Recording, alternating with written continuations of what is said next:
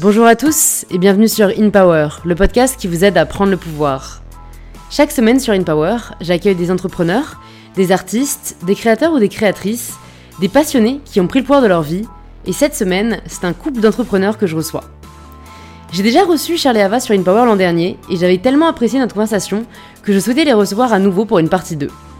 Vous les avez peut-être déjà croisés sur YouTube, ou même à la télé, car Charles a été finaliste de la saison 7 du meilleur pâtissier événement qui a marqué un tournant dans sa carrière et dans celle de sa fiancée, Ava, car ils décident d'arrêter leurs études de médecine pour se consacrer à la pâtisserie et plus spécifiquement à l'entrepreneuriat.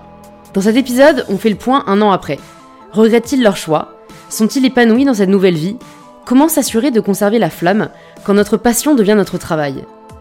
Vous verrez, c'est un épisode extrêmement enrichissant et je remercie Charles et Ava non seulement pour leur sagesse, mais aussi pour tous les conseils concrets qu'ils partagent dans cet épisode pour que vous puissiez vous aussi trouver votre mission de vie. Si c'est la première fois que vous écoutez une Power, bienvenue. Plus de 200 autres épisodes sont disponibles sur le podcast si vous souhaitez continuer à être inspiré. Et si ce n'est pas la première fois, c'est peut-être que le podcast vous plaît, alors pensez à vous abonner sur l'application que vous êtes en train d'utiliser et je suis ravie de vous inviter à rejoindre ma conversation avec Charles et Ava. Bonjour Charles et Ava.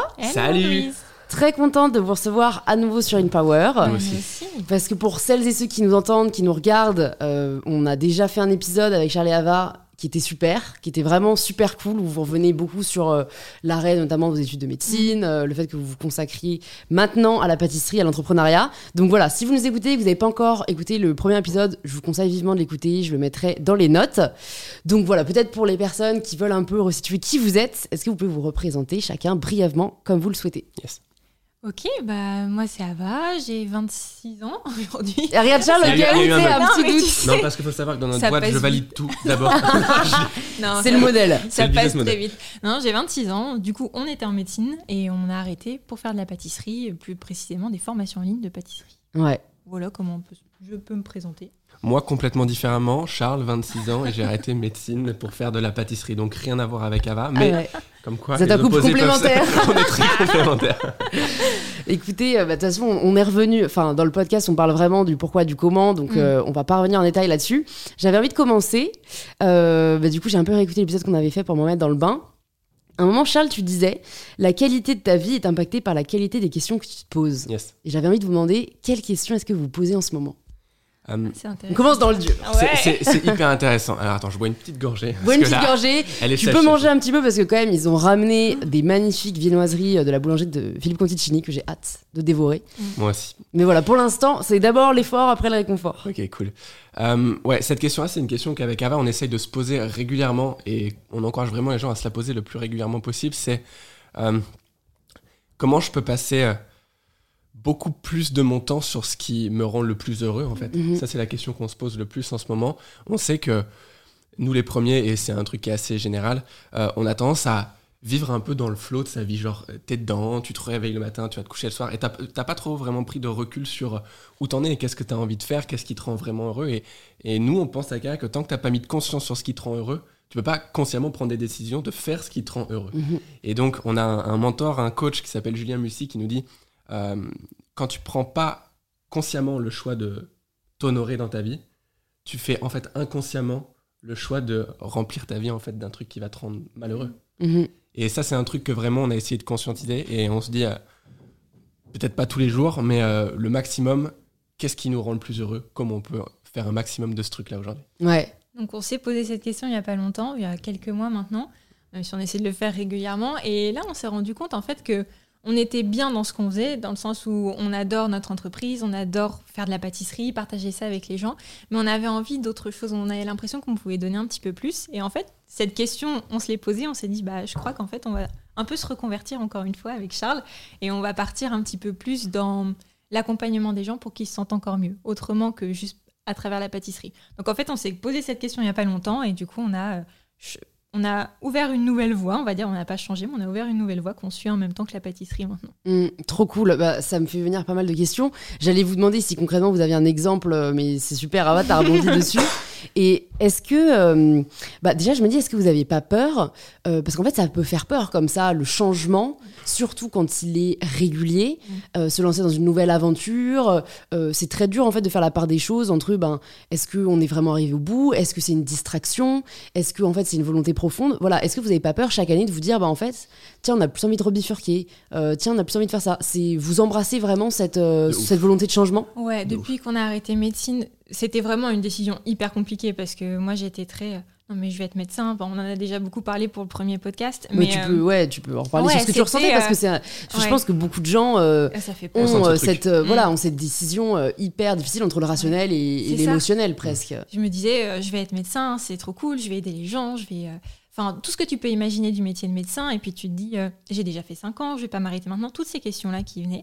Et en fait, avoir pris la décision de changer pour vraiment être euh, dans une vie qui me convient le plus, euh, je me suis rendu compte qu'en fait, j'aurais pas qu'un seul métier dans ma vie. Mhm. À partir du moment où j'ai fait cette première transition, je me suis dit, bah, en fait, c'est pas grave, je sais que j'évolue moi en tant que personne, et forcément, je peux pas- faire la même chose tout le temps, tu vois. Mm. Euh, je pense que la vie va nous proposer plein plein de choses. On va avoir des opportunités, on va, on va évoluer, on va apprendre des nouvelles choses nous, on va se développer, ce qui fera que notre métier va se développer toute notre vie. Je pense vraiment que, en fait, une fois qu'on a sauté le premier pas avec la médecine, bah, ça fait peur toujours Ouais. de faire quelque chose d'autre, C'est clair. mais euh, Le plus grand saut avait déjà été ouais, fait. c'est ça. Je pense, en tout cas pour moi, c'était ça.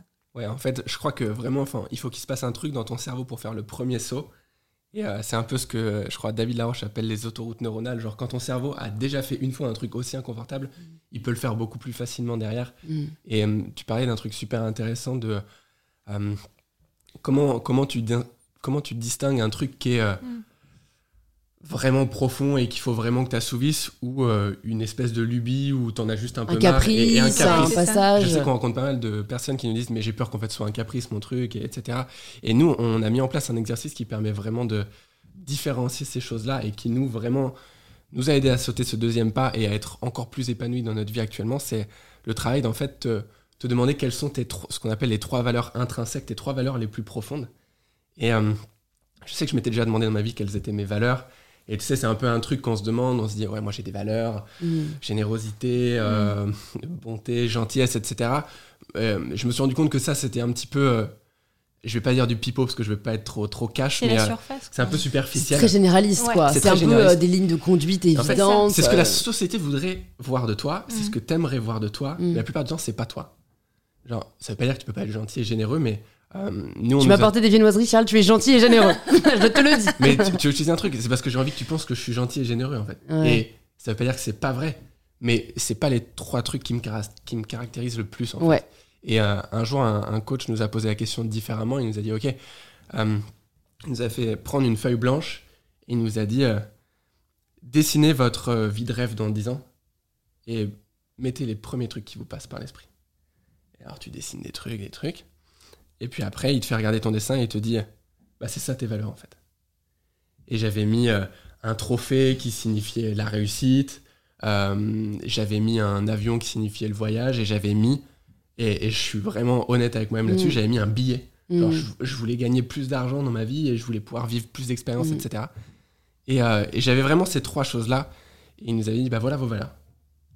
Gagner plus d'argent, voyager. Et, euh, et j'avais mis un cœur au- autour, de tout ça parce que c'était mon couple, ma, ma famille, etc. Dit, bah en fait, voilà, c'est ça tes valeurs. C'est ton couple, euh, la réussite et gagner de l'argent. Mm. Et ça m'a fait mal parce que je me suis dit, ah, C'est pas l'image que as envie d'avoir de toi-même. c'est pas l'image que j'ai envie d'avoir de moi. Genre, ça ça m'a vraiment blessé. Et je- presque dans un premier temps, je me suis jugé de ça. Et je, et je me suis rendu compte que tant que je me jugeais d'être moi-même, je pouvais pas être 100% moi-même et briller en étant moi. Et je crois vraiment que tu ne peux briller qu'en acceptant quitter, en comprenant quitter et en allant à 100% dans quitter et en essayant d'être la meilleure version de toi-même. Tu le dis toi-même, self. Et en Voilà. fait, tout tu peux pas être la meilleure version de toi-même si tu sais pas c'est qui toi-même. Mhm. Et ce- cet exo-là, il a vraiment changé, en tout cas ma vie. Je veux jamais parler pour Ava, pour Ava pardon. Mais, ok, mes valeurs, c'est ça. J'y vais. Du coup, une fois que tu as tes valeurs, une fois que tu as réfléchi à tout ça, bah effectivement, quand tu te sens pas bien dans un endroit et que tu te dis je vais changer, pour savoir justement si c'est juste un truc passager ou quoi, on essaye toujours de se rattacher à ces valeurs en mode est-ce que je vais être euh, est-ce que je vais les combler encore plus en changeant? Et effectivement si moi par exemple mon couple c'est ma valeur numéro une parce que c'est le plus important pour moi aujourd'hui est-ce que en changeant je vais changer quelque chose de positif dans mon couple? Et si c'est oui bah en fait c'est que ça va être dans mes valeurs et je suis au bon endroit. Ouais. en fait je pense que au-delà de se poser la question est-ce que c'est juste une lubie? Est-ce que c'est passager? Est-ce que c'est tout ça? Qu'on essaie de rattacher ça à nos valeurs hautes ça nous permet d'avoir un peu euh, en fait, une fois que tu les as, c'est comme si tu avais ta ligne de conduite, tu vois. Mhm. Tu sais que ça peut évoluer, mais tu as ton GPS et tu sais que si normalement tu t'y fies pour toujours les honorer, bah normalement tu seras sur le bon Mhm. chemin. Et puis avoir conscience que si tu changes et que c'est pas le bon chemin, tu peux toujours rechanger, tu vois. Ouais, ouais, Parce que tes Ça, valeurs c'est hyper évoluent. libérateur. Ça. Tes Ouais. valeurs évoluent au fur et à mesure que toi t'évolues. Mm. Genre, et évidemment que si à un moment donné j'ai eu la valeur argent, le jour où j'en aurai euh, Assez entre pour, guillemets euh, suffisamment pour l'avoir comblé, parce que ça c'est hyper. Personne n'a besoin de la même somme pour combler. Mhm. Tout le monde a besoin d'argent, ça c'est une vérité. Tout le monde n'a pas besoin de autant sur son compte pour se sentir serein. Et évidemment qu'une fois que j'aurai ça, bah, ça va se remplacer naturellement par Ouais. mes valeurs. Et à ce moment-là, il faudra que je me repose la question Mm. quelles sont mes valeurs? Comment je peux les honorer au maximum? Et puis j'ai l'impression que euh, parfois tu as besoin aussi, en effet, de, euh, de les cocher pour te rendre compte que c'était peut-être pas forcément ça qui nourrissait. Ouais, c'est Euh, parce, que, parce que, tu vois, enfin, moi je pense que si je m'étais posé cette question il y a 4-5 ans, euh, il y aurait eu aussi beaucoup de, de paraître. Mm. Et en fait, c'est pas forcément ça qui me nourrissait vraiment, c'était plus ce dont j'avais besoin à ce moment-là parce que je manquais de confiance en moi. Et, et, et, et- et j'ai l'impression que c'est un peu comme un oignon où en fait à chaque fois tu vas enlever Ouais, à chaque fois des, des couches Ouais. et à, la, et, et à la fin, alors j'espère que ça va arriver assez vite, mais à un moment tu arrives au noyau dur et en Ouais. fait, ok, profondément, en fait c'était quoi que je Ouais. cherchais vraiment euh, Mais tant que t'as pas enlevé ces couches-là, C'est dur d'y accéder quoi. En fait, ce qu'on essaie de se poser comme question aussi, c'est ok, ma valeur, ça va être mon couple, mais pourquoi? Pourquoi c'est mon couple? Qu'est-ce que ça m'apporte? Et en fait, quand tu enlèves justement les couches, comme tu, comme tu dis, tu te rends compte que si tu veux de l'argent, bah, c'est pour te sentir fier de toi, pour avoir de la reconnaissance. On sait que la reconnaissance, c'est un besoin. euh, Viscéral, ouais, voilà. social. Et en fait, quand tu enlèves les couches comme ça, tu te rends compte du pourquoi vraiment euh, le plus profond. Et ça, ça te permet de guider aussi. Mm. C'est euh, un exercice qu'on a clairement fait, les, Ouais. genre les 10 pourquoi. Genre, tu, tu me dis le truc qui te sort en premier. Ok, pourquoi j'ai envie d'être en couple? Parce que j'ai envie d'être- euh, rassuré. Ok, pourquoi tu as envie d'être rassuré? Et, En fait- et en fait, tu décomposes ce truc-là sur au Ouais, moins 10 étapes ouais, et tu arrives à un truc vraiment, vraiment deep. Et là, tu comprends des trucs sur toi et des fois que tu n'avais pas envie de voir, encore une fois. Mm. Et je, enfin, je pense vraiment que notre vie a jamais été aussi cool que depuis qu'on se pose des questions difficiles qu'on n'a pas, auxquelles on n'a pas envie de faire face. Et euh, c'est c'est dur 5 minutes. Après, tu te dis, ok, je m'accepte là-dedans et Ah, un peu plus ça. Moi, c'est un peu plus que 5 j'a- minutes. j'avoue que j'abuse un peu. Non, c'est dur pendant un, C'est court moment. c'est viser le long terme mais pas le court C'est terme. long terme quoi. et court terme. Enfin, encore une fois, euh, nous, ce qu'on nous a appris et ce qui, nous a, ce qui a vraiment transformé notre vie, c'est. La vie, c'est une succession de choix. Et en général, t'en as deux. Très souvent, t'as as deux choix. T'en as un qui va être confortable à court terme, l'autre qui va être inconfortable à court terme. Mais tu sais qu'à long terme, il Mm. y a de grandes chances, genre t'es jamais sûr dans la vie, mais il y a de grandes chances qu'il soit bénéfique pour toi. Et C'est très profond, 95% des gens prennent le choix court terme. Ça fait moins mal en fait. Ça fait penser aux médicaments. C'est c'est con, hein, j'ai pas envie qu'on parte sur un, tu Mm. vois, un Mm. énorme truc, mais c'est vachement ça, quoi. C'est- soigner les symptômes et pas forcément la cause. Ouais, euh, non, mais clairement. Et si tu, vraiment, si tu prends le courage de prendre la décision long terme, mm. euh, celle qui est inconfortable maintenant, il y a, notre coach nous dit toujours, c'est toujours l'inconfortable maintenant qu'il faut que tu prennes si tu veux vraiment. Et c'est dur parce que parfois c'est très très très très Ouais. inconfortable quoi. C'est presque du masochisme hein, Ouais. et tu te dis non mais ça vaut le coup. Ouais. C'est ça. Et c'est un peu, je pense que c'est un, comme un muscle, ça se travaille, le fait d'aller en dehors de sa zone de confort, tu vois. Et plus tu le fais, plus c'est une habitude, et après, tu es, dans le truc. Tu Mm. sais- en fait, quand tu as testé une fois de sortir de ta zone de confort et tu as vu tout le bonheur que ça pouvait t'apporter, en tout cas tout le Mm. positif que ça peut t'apporter, même s'il y a du négatif, parce que je pense que dans la vie, tout est équilibré. Hein. Tu peux pas avoir que du positif ou que du négatif. Mais une fois que tu es sorti une fois, bah, c'est plus simple après de faire les autres euh, sorties de zone Ouais, de confort. tu comme vois. on disait pour le fait de changer de vie une Ouais, fois, c'est c'est qu'après ça. euh, c'est tu Mm. connais. Donc en fait c'est toujours l'incertitude qui fait Ouais. le plus peur au final. je lisais un livre là récemment d'un mec qui est vraiment, c'est un marketeur, c'était un pur livre de marketing, mais il y avait des concepts vraiment intéressants. Il parlait de la little bitch inside. C'est vraiment cette Mm. petite voix que tu as dans ta tête et qui veut te tirer vers le bas. Genre, tu te dis demain, je me lève à 6 heures, je vais courir, le réveil sonne à 6 heures, et t'entends vraiment cette voix qui te dit Charles, on est bien là. on est bien, vas-y, on Pourquoi est-ce que reste. je vais aller Est-ce que franchement, parce que là je crois qu'il pleut, et, et vraiment t'as pas envie d'y aller. Et, et plus t'apprends à, à lui fermer sa bouche à cette little Mm. bitch inside, plus tu peux vraiment prendre possession de ta vie et arrêter de te faire dominer. Mm. Et euh, c'est une autre manière de voir ce truc-là, mais on a tous cette voix intérieure c'est la zone de confort. Genre, nous, enfin, je l'image toujours en mode, elle, elle est dans un canapé de velours, elle a du popcorn, elle te regarde prendre des décisions de merde. et elle te pousse vers ça. Et toi, ton but, c'est de, c'est vraiment de fermer Mm. les rideaux et de lui dire, ok. Et je vais rebondir là-dessus pour un peu rejoindre ce que disait Ava, comme quoi tout n'est jamais blanc et noir. Je pense que ça dépend aussi beaucoup de notre type de personnalité. Mm. C'est-à-dire que moi, j'ai réalisé qu'au final, je suis le type de personne qu'il faut, au final, il faut que j'apprenne à me dire en fait, j'ai vraiment envie de rester dans mon lit Mm. et j'ai pas Ouais. à me forcer à aller dehors si je, je sens mon corps me dit qu'en fait, il a vraiment pas envie d'y aller. Ouais, Mais parce que j'ai le profil extrême qui est plus rare entre guillemets. Alors qu'au final, c'est vrai que si j'avais le profil plus, euh, euh, en fait, à chaque fois que j'ai l'excuse pour ne pas y aller, j'y vais pas. Là, faut savoir la, la dompter. Faut savoir Mais en fait, en fait. c'est un équilibre. Si t'écoutes à chaque fois la voix et qu'en Ouais. fait tu t'écoutes même plus, euh, non, ça n'a aucun sens. C'est un. Mais de l'autre côté, si, milieu, si t'essayes jamais de faire des efforts, bah oui, tu vas, tu vas être dans la passivité totale, quoi. Et je pense que c'est un juste milieu entre il faut s'écouter parce que c'est hyper important, ton corps te parle quand même. Enfin, si tu commences à être pas bien, faut l'écouter. C'est qu'il y a un truc qui Charles, va tu pas. sens qu'il vois. a la gastro, mais il va dire non, Ouais. je vais y aller. Non, mais en fait, c'est hyper intéressant ce que tu dis. J'ai trop, trop envie de rebondir là-dessus parce que je pense que les, les deux modèles sont quasi 100% vrais. En fait, je pense que juste, il faut, t'as cette voix dont je parle, la Little Beach Inside. Là, c'est c'est une manière drôle de dire euh, la version flemme de toi-même. Mhm. Et, et des fois, t'as un discours intérieur qui est, qui est là pour, euh, genre, c'est inconscient, mais ça te dit vraiment ce qu'il faut que tu fasses pour être heureux. Et, et, Et c'est- c'est- ces deux voix, et, il faut savoir les distinguer. Et, ça, en c'est fait, très dur. c'est en fonction de tes valeurs. Mhm. Genre, j'ai l'impression que, tu vas me dire ce que t'en penses, mais de là où t'en es dans ta vie, t'as réussi à te remettre en priorité et, et une de tes valeurs, c'est peut-être c'est bon, je prends soin de moi maintenant. Ouais. Et donc, quand, quand la voix qui te parle et qui te dit reste au lit euh, et que tu l'écoutes, en fait, c'est pas du tout cette little bitch inside, c'est plutôt la voix de la raison qui te dit honore-toi dans tes valeurs et fais ça. Mhm. Et presque, c'est l'autre la veille au soir qui te disait mets ton réveil à 6 heures pour Ouais, faire ci, ouais, ouais. qu'il faut pas écouter. Mhm. Et, et je pense que le jeu et la, la finesse de, de ce jeu de la vie, c'est vraiment là.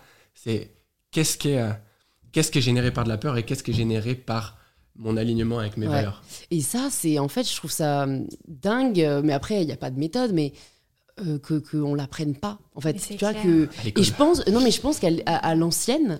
Euh, ça devait un truc oui, qui devait se transmettre, tu vois, rien, par ouais. les anciens. Ouais. Je pense que quand t'as 90 ans et que tu vois, t'étais dans des tribus et Ouais, que ouais, tu vois, en fait, Ouais. t'apprenais à l'écouter. Mine de rien, c'était aussi l'instinct de survie, hein, tu vois. C'était Ouais, un truc ouais. qui était tellement plus développé avant que t'apprenais comme ça à écouter des signaux. Et en fait, aujourd'hui, tu vois, t'entends tellement de discours, euh, tout le monde a un avis. Toi-même, t- en fait, t'es es tout le temps euh, tiraillé par Ouais. le doute. T'es là à T'es faire dans un des flipper. listes. Ouais. On est un peu. Mais moi, parfois, je tire à pile ou face. hein. Ouais, ouais, Ouais. clairement. Et C'est en fait, clair. mais parfois juste pour me dire, ça va permettre de me rendre compte de ce que je voulais vraiment. Ouais, mais clairement. Parce qu'en fait, le pile, Mm. en fait, il me fout le seum. Bon, bah, c'est que je voulais le fasse. Ouais, Mais c'est quand même aberrant Mm. d'en arriver à là, tu vois.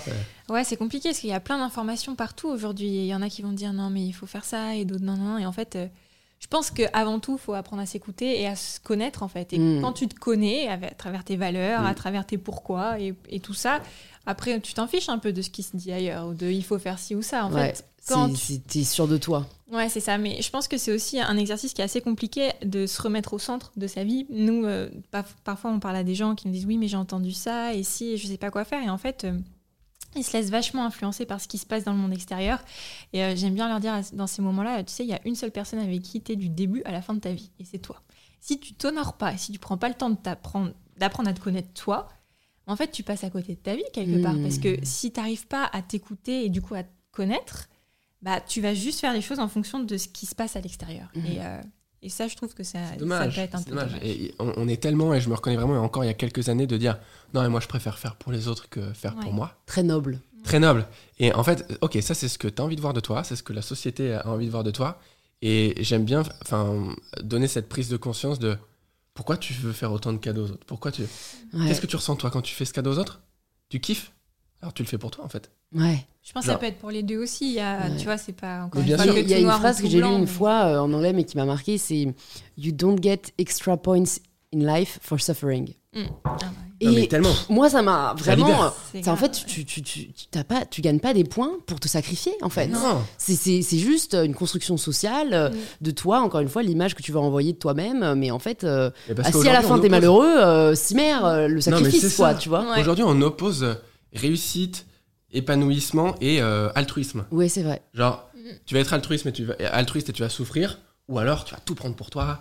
tu vas être Ouais, euh, ouais. un méchant riche Mm. qui, qui tape sur la tête. euh, genre, il y en a, ça Ouais. existe, mais c'est tellement pas ça. Enfin, dans la vision qu'on a aujourd'hui, notre niveau de réussite est vraiment corrélé, selon nous, au, à la hauteur à laquelle on apporte des choses aux gens. Mm. Bah oui, et puis vous parliez euh, beaucoup dans le dernier épisode, et là on en a parlé un peu, mais de la vie de David Laroche, qui Ouais. est un exemple de réussite euh, voilà, euh, sociale, financière, et au final on voit que, enfin je me rappelle, comme j'ai écouté l'épisode, Ava, toi tu disais, sa formation a changé ma vie. Ah bah c'est clair. Donc en fait c'est hyper altruiste de- de- d'aider ça. les gens à changer de vie, à être Ouais. épanoui, euh, tu vois. Et t'as c'est, pas à souffrir sur le process. Ouais, Mais il y a l'altruisme, et mon papa me disait souvent, Ava, tombe pas dans l'altruisme sacrificiel. Mon papa, il aime bien dire des mots rigolos comme ça. Et j'ai pris du temps à le comprendre, mais c'est vrai que Ouais. Il y a l'altruisme, et puis il y a les sacrifices, et il faut, je pense qu'il faut, faut pas s'oublier dans le process, Mm. quoi. Il faut faire attention à soi.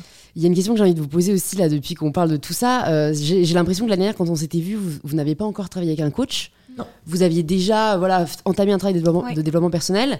Est-ce que si là, vous pouvez nous faire peut-être un petit bilan des enseignements que ce coach vous a apportés, vous pouvez nous en parler? Ah ouais, c'est hyper intéressant. Moi, Ouais. je pense que... Tu veux commencer? Non, non, vas-y. La première chose que j'ai appris euh, avec notre coach, c'est... euh, Enfin, c'est un groupe de coachs, hein, c'est euh, c'est une grande... C'est un mastermind ou... Ouais, Ouais, c'est un mastermind. Euh, la première chose, je pense que j'ai appris, c'est que tout est équilibré dans la vie. Dans le sens où, après, euh, moi j'ai décidé de le croire, après chacun croit ce qu'il veut. ou Il n'y quoi. a pas de gourou dans cette Ouais, il n'y histoire-là. a pas de gourou, tu vois, on parle propose de choses, on propose ouais, et on prend ouais. ce qu'on a a ce qui nous envie plaît, et ce qui nous parle, tu vois. Mais c'est le côté vraiment, il, il va se passer une situation, ça va être équilibré dans le sens où peut pas y avoir que du positif, peut pas y avoir que du négatif. Et même si tu penses qu'il y a que du positif, fais gaffe parce qu'il peut y avoir le négatif qui arrive derrière. Et en fait, c'est ce côté d'équilibre dans la vie que je trouve euh, hyper intéressant parce que euh, du coup, quand ça va pas, parce qu'évidemment, il y a plein de moments où ça va pas, il y a des, plein de moments où ça va, c'est hyper intéressant de se remettre sur la ligne du milieu pour pas être trop dans l'euphorie ni être trop en bas parce que j'ai toujours ce- ce- cette sensation que ça, si je, comment expliquer ça?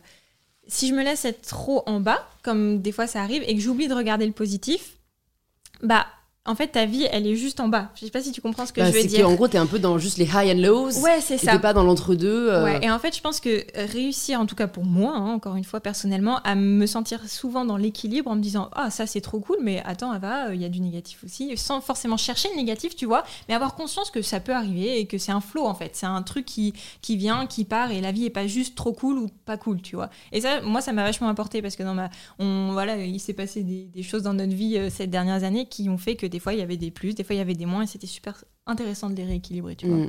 Et ça, euh, pour mon confort personnel euh, mental, c'est hyper Ouais. important. Ouais, non, c'est vrai. euh, c'est un coach m'a dit pareil, euh, Mm. donc je pense que c'est un truc un peu de coach, mais en fait, il m'a pris l'exemple de la nature. Mm. T'as le chaud, t'as le froid, t'as le soleil, t'as la pluie, euh, t'as les saisons, et en Ouais. fait, t'as jamais euh, rien. n'est- Enfin, ça n'est jamais binaire. C'est qu'en fait, t'as toujours un équilibre, et la nature est équilibre, sinon on serait pas là, quoi. Ouais. Et c'est vrai que, waouh, prendre du recul par rapport à ça, C'est énorme. c'est c'est, euh, une prise de conscience énorme. Ouais. Et Ouais, je trouve que ça fait relativiser quand ça va pas aussi. Oui, de c'est se vrai. dire, mais en fait, c'est pas grave. S'il y a un- du négatif là, le positif va arriver. Laisse-toi Voilà. le temps. Et Mais, pas- et ça, c'est quelque chose que j'ai appris moi aussi ces dernières années, il faut vraiment y croire. Ouais. pour réussir à ça. Mm. C'est-à-dire que moi, il y a encore beaucoup de choses que je sais sur un niveau théorique, Ouais.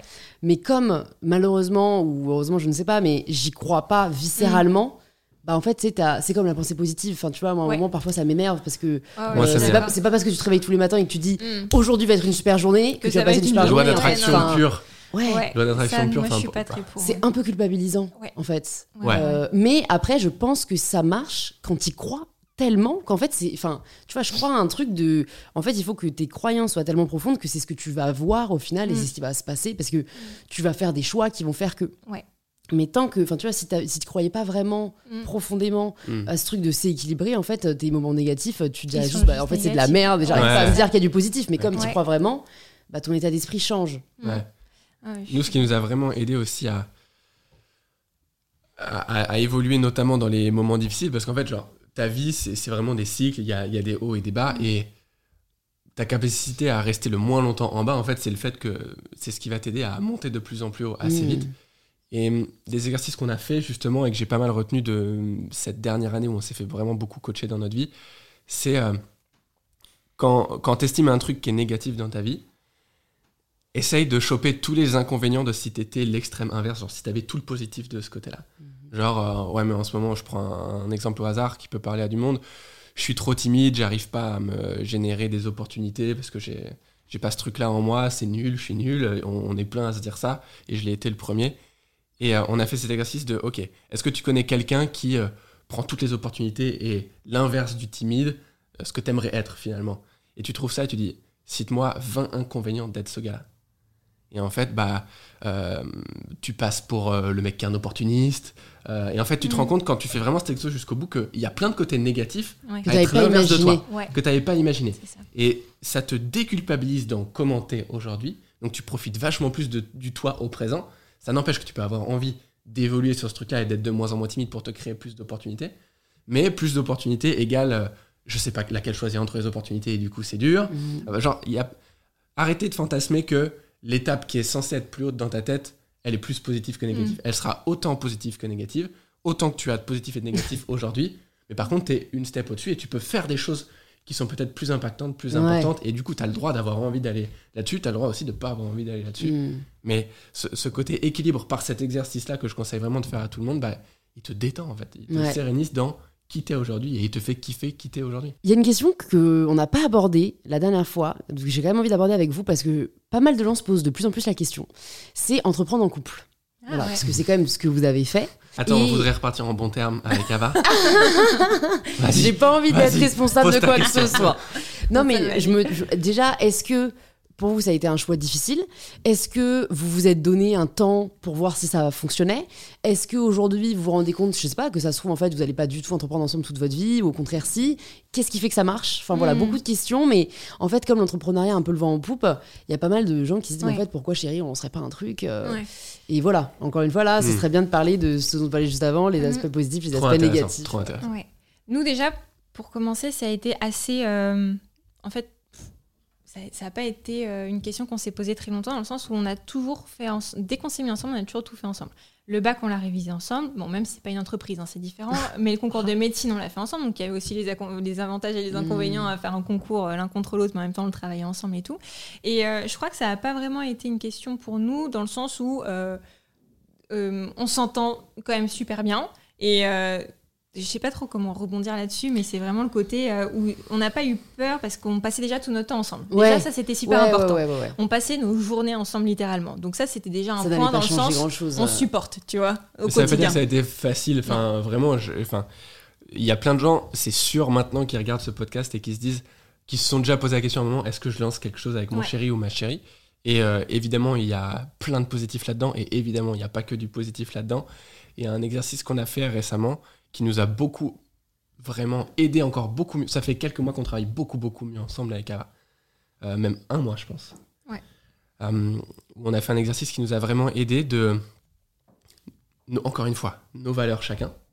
Donc Ava a, fait les- a posé les trois siennes, les trois principales, moi les trois miennes. L'exercice ensuite c'est en quoi sa valeur numéro 1 permet, me permet d'honorer moi ma valeur numéro 1. En quoi sa valeur numéro 2 permet d'hon- d'honorer ma valeur numéro 1. En quoi sa valeur numéro 3 permet d'honorer ma valeur numéro 1. Euh, je, vais te, donner une idée. Moi, mon, ma valeur numéro 2, par exemple, c'est la croissance. C'est quelque chose de très important pour moi. Si je suis pas en train de croître, je me sens vide et je me sens malheureux, alors qu'à l'extérieur, tout va bien. Et sa valeur numéro 1, ça va être euh, couple, famille, à Ava. Et du coup, le fait que ce soit ça, sa valeur numéro 1, et qu'elle n'ait pas forcément croissance, ce qui peut parfois créer des désaccords, genre, moi j'ai envie de bosser, elle a plutôt envie qu'on appelle nos parents, euh, qu'on aille faire un anniversaire surprise, je sais pas où, et moi je dis, mais non, j'ai envie de bosser. À première vue, genre, c'est conflictuel comme situation. Même au-delà au -delà de ça, mais moi je commence à avoir envie de fonder ma famille, avoir des enfants, et Charles il est encore dans le côté encore plus croissance de l'entreprise. Et en fait, c'est hyper intéressant d'équilibrer même au plus long terme, tu vois, Mmh, pas que en mode c'est court c'est un terme. vrai quoi. sujet ça, tu Ouais, vois. Ouais, c'est, euh, c'est- un, des gros sujets, et, et plutôt que de voir l'opposition, tu vois en quoi ça t'aide, et mm. Et le fait qu'elle s'occupe si bien de sa famille et presque aussi de la mienne, genre c'est elle qui me dit appelle ta mère, etc. Et, et- et ça me va super bien comme ça, ça m'enlève toute cette charge mentale qui fait que moi je peux utiliser un maximum de ma charge mentale pour travailler et m'honorer dans une de mes valeurs principales à moi. Et donc, une fois que tu changes ta vision sur ah c'est c'est chiant quand elle est comme ça, je préférais qu'elle Mm. soit autrement, j'adore qu'elle soit comme ça, elle me permet d'être plus moi et elle est elle est elle à 100% et je la laisse être elle à 100%, je l'encourage à être elle à 100%. Et en fait, en faisant ça, elle me laisse être moi à 100% et Mm. c'est trop bien. En fait, je crois que un des points qui est important et qu'on a pris vachement de temps à mettre en place, c'est essayer de pas juger l'autre et pas se comparer. Moi, je me Mm. compare énormément. Et quand on lance une entreprise ensemble, qu'on fait exactement les mêmes choses, forcément, quand il va travailler alors que moi j'ai envie de me reposer, je me juge de pas travailler. Et il y a tout ce côté-là où en fait, on en revient toujours au même point de s'accepter comme on est et de se comprendre et savoir que Ok, bah, tu vois, moi, une de mes, de mes valeurs hautes, c'est la liberté. Le côté euh, liberté temporelle, géographique, financière, ce côté vraiment où je fais ce que je veux quand je veux et j'ai cette liberté-là, tu vois. Mais ça, c'est ouf. Et, et, euh, et du coup, j'accepte de des fois pas travailler, parce que c'est ma liberté de pas travailler. Mm. Mais en même temps, il faut que j'accepte que Charles continue de faire avancer le business alors qu'on est deux dans le business. Donc je crois que c'est vraiment, encore une fois, un juste milieu à trouver entre s'accepter, dire ok, j'ai le droit des fois de pas faire les choses, et essayer de pas juger l'autre quand il fait pas la même chose que soi. Ouais. Et c'est là où c'est le juste milieu. C'est Et je l'ego pense qu'il faut que lâcher, ouais, c'est l'ego qu'il faut Et lâcher. c'est, ça me fait penser à, euh, dans un épisode d'Entourage que je vous invite à aller voir euh, sur la maternité. À un moment, Léa, euh, donc de la chaîne Je ne suis pas jolie, elle partage un peu euh, comment elle aussi, bah, elle a fait une thérapie de couple, comment ça va vachement mieux dans son couple. Et en fait, c'est notamment bah, dans la communication, plutôt que de dire à l'autre, par exemple, tu vas va dire à Charles, mais en fait, t'es chiant, tu t'en fous de Mm. moi, euh, tu m'écoutes pas, ou tu penses qu'à ton travail. Et donc Charles se sentir au contraire attaqué et lui dire, Ouais. bah non, mais c'est toi qui bosses pas assez, Ouais. Bah, j'en sais rien. Ouais. En fait, c'est plus dire, bah en fait, c'est, tu vois, moi là, je me sens Ouais. C'est ça. euh, Quand tu fais ça, je voilà, me sens. Je, La me sens nul. communication non Euh, je me quoi. sens voilà c'est en fait parler de ce que tu ressens toi plutôt que d'attaquer Ouais. l'autre mais qui en fait euh, je pense que ça dépend aussi des schémas familiaux qu'on a eu mais en fait si on n'a pas eu ce schéma là et qui Mm. malheureusement Ah, il y en a n'est très peu pas, encore très courant tu vois ouais, ouais. de tes parents qui plutôt que de dire euh, voilà je ressens ça donc Mm. qui en fait euh, évitent vraiment d'arriver à des, des stades euh, tu vois qu'on pourrait éviter Euh, c'est c'est hyper libérateur je pense à la fois dans le pro et dans le perso quoi Complètement. même pour le management, tu vois, plutôt que de dire à une personne, t'as pas bien fait ça, Mm. dire, moi, mes attentes, elles sont peut-être hautes, mais voilà, c'est d'arriver Mm. à ça. Et là, la personne, bah, mais t'as déjà quand même fait du très bon boulot. La personne derrière, elle comprend que c'est pas elle qui a mal fait, c'est toi qui as, voilà, une autre attente. Ouais. Et c'est un peu, euh, j'ai envie de dire, comme leur sujet en philo, tu vois, ça veut pas dire Ouais. que t'as tes- t'as ton raisonnement est pourri, Mm. ça veut dire que t'as eu une interprétation, et voilà pourquoi on devrait moins mettre de hors sujet en philo, et non, je suis pas traumatisée de ma note au bac. Moi, je le suis. Non, je suis, franchement, je suis exactement d'accord avec toi. Enfin, vraiment, les deux piliers, c'est communication et mieux comprendre l'autre pour euh, Mm. savoir à quel moment, en fait, elle est juste en train de, de, de s'honorer. Et, Enfin, évidemment que quand on est en couple, on aime l'autre et on a envie que l'autre se sente le mieux possible. Et quand tu te mets à voir les actions qui te déplaisaient au départ comme elle est en train de faire un truc qui va la rendre bien, tu te dis juste, bah, j'ai envie qu'elle soit bien, en fait. Donc, Mm. euh, vas-y, Ouais. fais ça à fond. Par contre, laisse-moi faire ce dont moi j'ai besoin. Et à partir de là, c'est, ça se passe super, super plus facilement. Et pour ceux qui aimeraient se lancer, je pense que un conseil, c'est genre parler quoi. Au-delà de juste essayer de parler euh, avec une communication non violente, même si vous êtes un peu violent, c'est pas très grave, mais euh, verbalement j'entends. Mais euh, parler quoi, Mm. communiquer. La communication pour moi c'est le plus important parce que si tu gardes les choses pour toi, ça va faire de la rancœur, tu vas être en colère dans ton quotidien. Après ton couple, ça va pas aller non plus. Enfin, vraiment la communication, peu importe la forme, si vous arrivez à mettre les mots et les- la forme, c'est super. Si vous n'y arrivez pas, essayez de parler quand même avec votre cœur, parce que si tu laisses des trucs euh, sous le tapis, ça va Ça ressortir. toujours par ressortir. Ça Ouais, va pas. Et euh, ouais, je pense que la clé, c'est quand même la communication. Dès le début, on essayait de se parler, euh, même si on a appris à se parler petit à petit, Mm. tu vois, à se parler correctement. Mais euh, je pense que ça, c'est le plus important. Et vous arrivez à mettre des temps euh, hors pro ou pas encore? C'est parce que c'est jeune Euh, entrepreneur là quand même, tu vois. Ouais. Je Ouais. pense que c'est un stade qu'on arrive peut-être plus tard, mais voilà, je me Mm. posais la question si vous vous mettiez un peu des règles. on, on s'en met pas trop. On essaye de le faire. On essaie de partir en date régulièrement. On va au resto. On essaie de se faire dessiner des moments où on essaie de pas parler boulot. Mais en fait, comme on aime tellement ce qu'on fait, Ouais. bah, c'est- et c'est notre quotidien. Donc c'est pas genre oh non, on parle encore boulot. C'est non. Cool, tu vois, on parle. Parce qu'en fait, c'est un peu comme si c'était notre bébé et notre boîte. Ouais. Tu vois, on a construit ça à deux, de A à Z. On a plein de projets. On a euh, des projets perso et des projets pro. Et en fait, c'est trop cool d'en parler, même si c'est des projets pro. Ouais. Et je pense que si t'aimes vraiment ce que tu fais, et nous on a la chance d'être hyper alignés avec le fait d'aimer les mêmes choses, bah c'est trop cool d'en parler. Donc on n'a pas vraiment de temps. euh, Mais c'est bien aussi de le dire. Tu vois, de pas se mettre Ouais, la pression à vouloir ça. à tout prix euh, tout segmenter, Ouais. quoi. Ça dépend de, de comment tu vis le fait de bosser tout le temps. Je pense que dans un premier temps, tu te lances machinalement, tu vas bosser tout le temps. C'est pas ce que j'encourage à faire, mais c'est ce qui va probablement se passer quand tu lances une entreprise. Et on s'est posé cette question à un moment, mais surtout quand tu bosses de chez toi, bah, où est-ce que c'est un, non-lieu de travail pour nous? Où est-ce que c'est un lieu où on est en couple? Quand est-ce qu'on est collègue? Quand est-ce qu'on est euh, Mm. amoureux et machin? Même si évidemment, on n'est qu'une seule chose. Et une fois qu'on a compris que vraiment, on avait trouvé un sujet qui nous passionnait, genre avec Ava, vraiment, on est inspiré par ce qu'on fait au quotidien et du coup, la société nous a fait comprendre que parler boulot tout le temps, c'était un problème. Mhm. Et donc, on a cru que c'était un problème. Mm. Et donc, on a essayé de trouver des solutions à un truc qui n'était pas pour nous un problème. Et ça, c'est hyper dommage, quoi. Et une fois que tu comprends qu'en fait, pour toi, c'est pas un problème, si ça ne l'est pas pour toi, bah, c'est cool. Pars en date et parle boulot. Mm. Et si à un moment donné, il y en a un qui a plus envie, je sais que régulièrement, Ava me dit, là, j'aimerais bien qu'on parle d'autre chose. Moi, super, on parle d'autre chose. Mais il n'y a pas, à 18h, c'est fini. En fait, il y a, je m'écoute, j'ai envie de parler de boulot, je parle de boulot. À midi et demi, j'ai plus envie d'en parler. Ou alors, je me lève le matin, je n'ai pas envie de bosser. Bah, je le fais pas, en fait. Mm. Et est-ce que vous continuez à travailler tous les deux? Ou est-ce que vous faites grandir l'équipe Parce que voilà, travailler à deux en couple, ça peut être, euh, comme vous, c'est le cas, une osmose, etc. Peut-être plus dur quand il y a une troisième personne, une quatrième personne. Enfin, est-ce que vous vous dites que vous voulez continuer à deux ou votre ambition, c'est de, de faire grandir une équipe? Bah là, on n'est plus tout seul en fait. On n'est plus du tout tout seul. On a euh, Amandine avec nous, qui est honnêtement euh, notre euh, bras droit à tous les deux. Enfin, Peut-être genre, même le bras gauche aussi. Elle est, euh, elle, est un- troisième bras. elle est incroyable. Ça fait plus d'un an qu'on travaille avec elle et vraiment euh, au quotidien, c'est un soutien. Alors, je pense que pour elle, il y a aussi ce côté d'arriver dans un business où en plus c'est un couple, mais Hyper elle est, dur. elle, elle est très respectueuse. Enfin, c'est vraiment une personne. euh, si un jour tu as l'occasion de la rencontrer, c'est vraiment une personne qui va être très respectueuse, qui va faire toujours attention de faire les choses pour que tout le monde se sente bien. Donc en fait, on a agrandi l'équipe. On travaille aussi avec des monteurs vidéo. On a Mhm. aujourd'hui notre cousine qui travaille avec nous aussi, et qui est tout, qui est au service client et au check de tout ce qu'on fait. Donc euh, en fait, on a agrandi l'équipe et c'était en fait une sorte de soulagement, tu vois, même si c'est notre bébé toujours à tous les deux, de se dire bah on a plus de temps pour nous aussi parce qu'on délègue des choses, on a appris à, à déléguer les choses et, euh, et à faire grandir une équipe. Et je pense qu'on avait ce besoin, il y a un an environ, euh, de de pas tout faire tout seul. Mm. On s'est rendu compte qu'en fait, bah, ça nous fatiguait beaucoup, Mm. qu'on ne peut pas tout faire tout seul, qu'il y a des gens qui font les choses beaucoup mieux que nous. Genre maintenant, on a une monteuse vidéo, donc nos vidéos sont beaucoup plus quali, tu vois. On a une réelle aussi quand on fait nos ateliers virtuels. Et on s'est rendu compte, on avait ce besoin-là de plus être que tous les deux, parce qu'en plus, quand on est entrepreneur, euh, souvent, bah, on travaille de chez soi, donc on est enfermé, on voit pas forcément les autres. Et ce côté justement où on s'est ouvert avec Mm. d'autres personnes, ça a été, euh, ça a été libérateur pour nous, je pense. Et ça n'a pas été trop un défi dans notre couple, je pense. Je pense que le plus gros défi qu'on a eu au départ, c'est qu'avec Ava, comme on a toujours bossé vraiment ensemble, Mm. au départ, il y avait une tâche à faire dans l'entreprise. On se mettait tous les deux au même bureau, devant le même écran, et on réfléchissait à cette problématique à deux. Donc on faisait deux fois moins de trucs. Genre, on- les gens disaient Ouais, mais vous pouvez avancer plus vite, vous êtes à deux. Non, non. Ouais, ouais, parce que vous Non, non. tout valider On ensemble. avance deux fois ouais, plus lentement ouais, parce ouais. qu'il y a deux cerveaux qui doivent valider de- le même truc Ouais, en même temps. ouais. Et, et ça participe au truc où on se laissait pas être nous-mêmes et.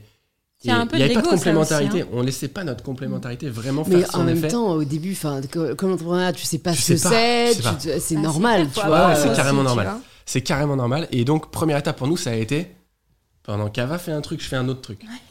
Ça a été ça le beaucoup plus dur que déléguer. Et en fait, c'est là qu'on a appris à déléguer. C'est-à-dire que moi qui avais ce côté un peu où j'ai envie de tout checker et tout machin, j'ai dû apprendre à, à relâcher ça, À faire confiance à d'autres faire personnes confiance. aussi. Et Ava qui avait peut-être un peu plus le côté j'ai peur de mal faire, etc. Mais certainement encouragé par mon, mon truc, évidemment, euh, à relâcher ça. Et là, on a commencé à progresser beaucoup plus vite.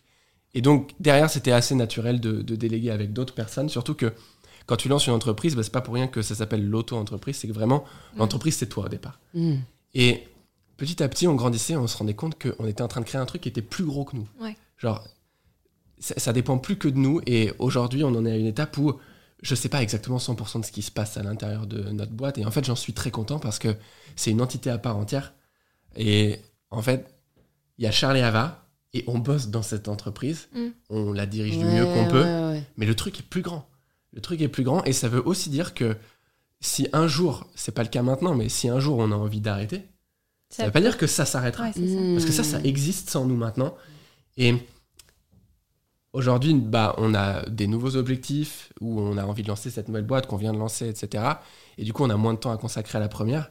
Mais de l'extérieur, ça se voit pas du tout. Et ça, c'est vraiment cool parce que ça aide des gens. Et ce serait dommage que tout dépende que de nous. Et je pense qu'il y a- Mm. il y, a eu un délire d'ego un peu à un moment donné, pour ma part en tout cas, de Bien sûr. comment ça, ça marche si je suis plus là? Ça s'appelle je- Charlie Ava quand même, tu Ouais, vois. genre la boîte s'appelle Charlie Ava, tout le monde, c'est notre image, surtout quand c'est du self-brand, euh, self-branding comme Ah ça. et, c'est dur. ouais. et du coup, je- moi, ça me faisait un peu mal de dire non, mais comment ça, quelqu'un va prendre des décisions là-dessus Mm. à ma place alors que c'est ma boîte et tout.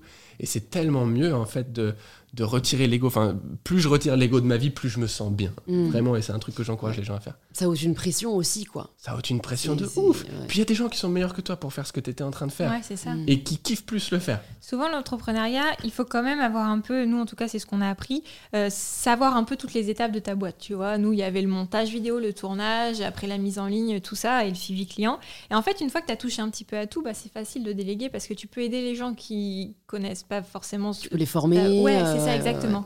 Donc, on a, on a touché un petit peu à tout pendant deux ans environ, et après, on s'est dit. Mm. bon, ben, on va agrandir le truc. Quoi. maîtriser le 80-20, c'est ce qu'on a appris ça. en entrepreneuriat. Si tu maîtrises 80% du sujet, tu es capable de diriger ton équipe derrière. Ils sont meilleurs que toi, mais si à un moment tu vois un truc parce que c'est ta vision, c'est ta boîte, ça. forcément tu vois des trucs que, que les gens voient pas, bah tu peux les diriger. Mais si tu comprends rien à ce qu'il est en train de faire, genre, il y a une différence entre déléguer et se débarrasser d'un truc. Ouais. Mm. Nous, il y a vraiment des tâches dans notre boîte qui commençaient vraiment à nous saouler.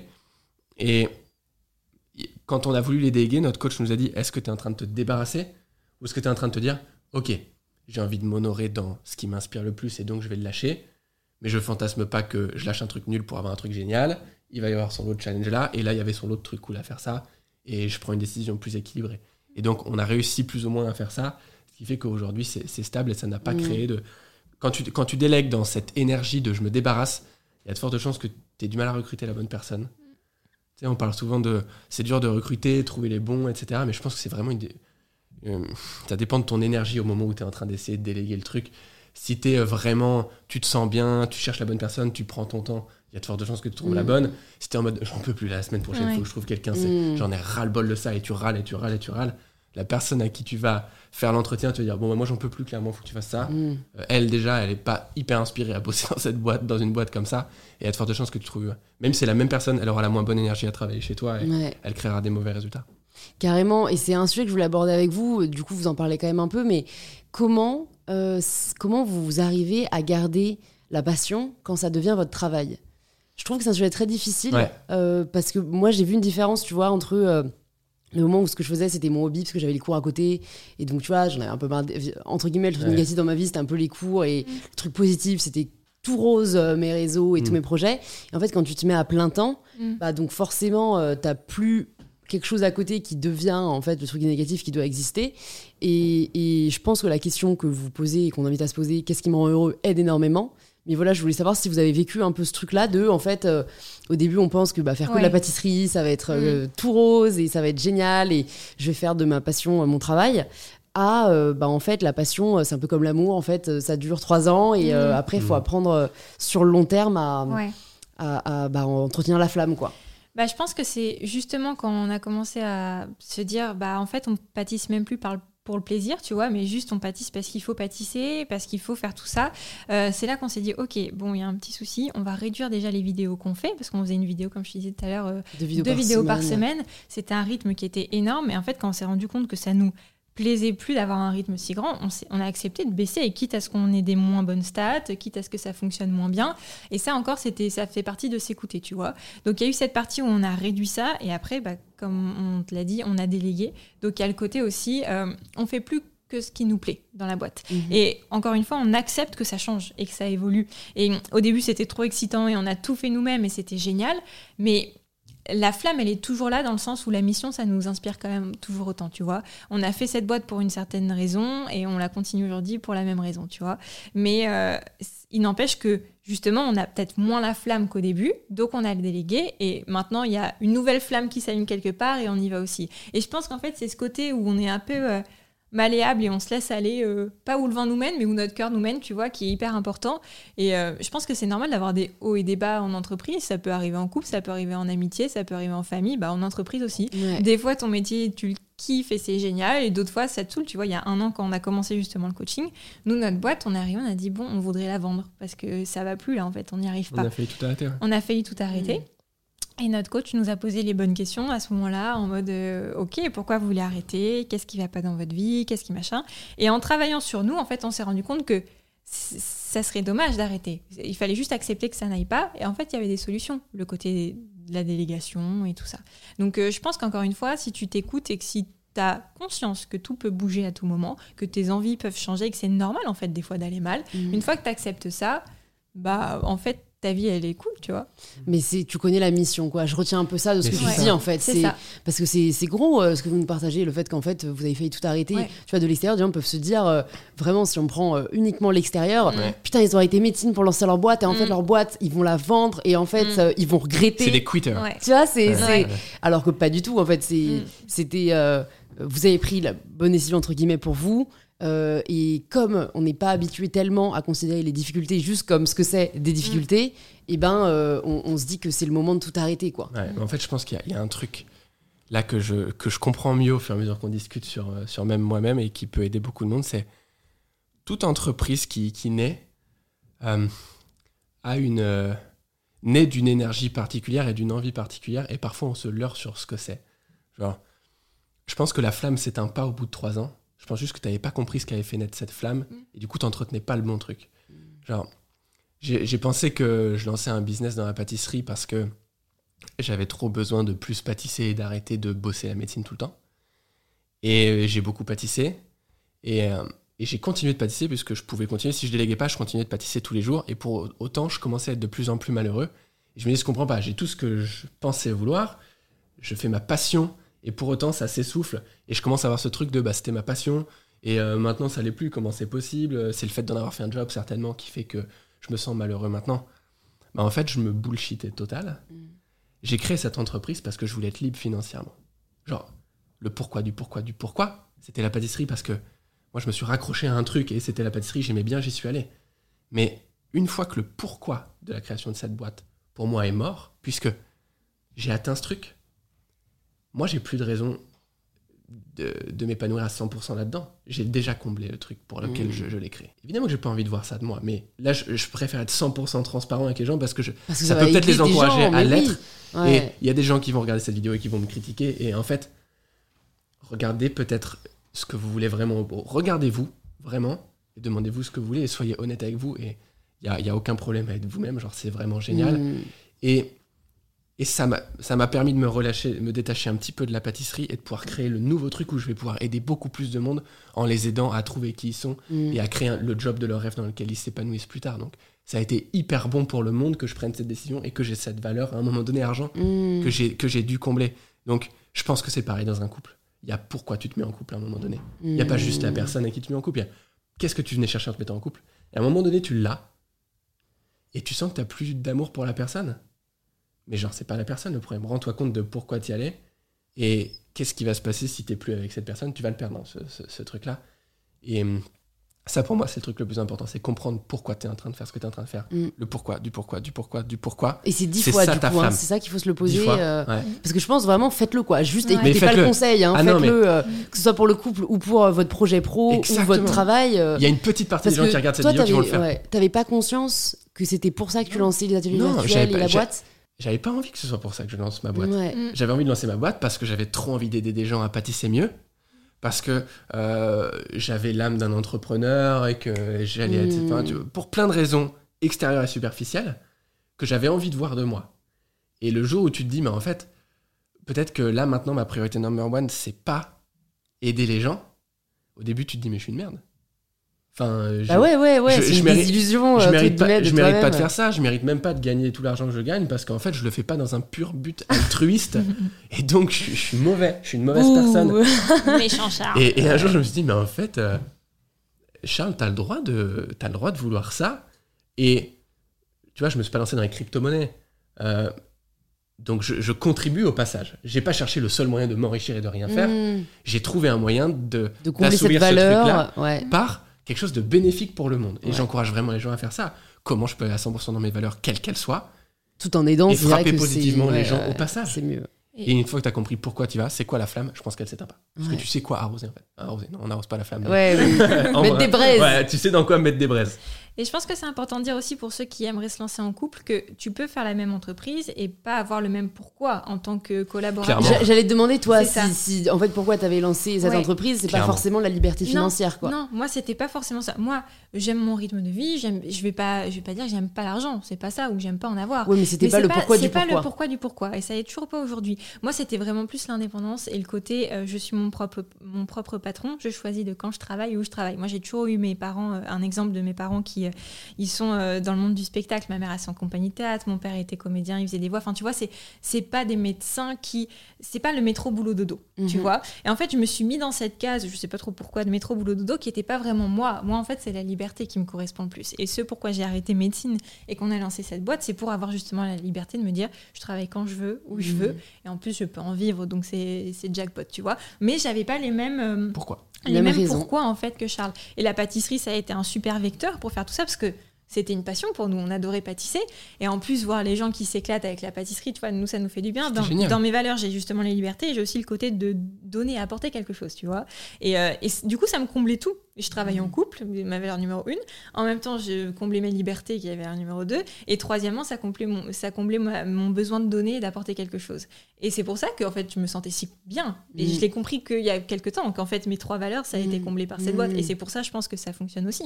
Parce que on est comblé par ce qu'on fait à Mm. travers nos valeurs hautes, tu vois. Et est-ce que vous avez vécu au même moment, parce que ça c'est la difficulté aussi, ce truc de en fait on a envie d'autre chose? Non. Parce que non. le plus dur en fait c'est euh, Mm. ouais bah quand c'est votre boîte, vous êtes en couple, il y en a un qui veut continuer entre guillemets, il y en a un qui veut arrêter ou changer. Non, Charles a Mm. eu envie beaucoup plus avant, euh, avant Beaucoup plus moi. tôt, ouais. ouais. beaucoup plus tôt. Merci, c'était pas français ce que j'étais en train de faire. Beaucoup plus tôt de changer de voie et euh, d'aller dans la aider les gens à faire des reconversions pro, tu vois, en étant euh, bien avec eux-mêmes. Et euh, moi, bah, ça m'a fait peur.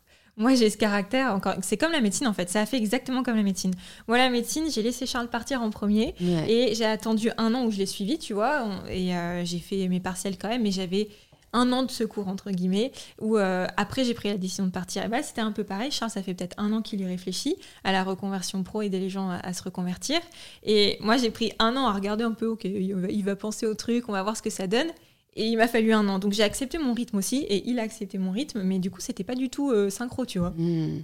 Et comme on voulait quand même lancer un truc à deux, bah, t'as été patient et t'as laissé le cours du truc. Et Ouais, bah, on a vraiment des énergies différentes avec Ava.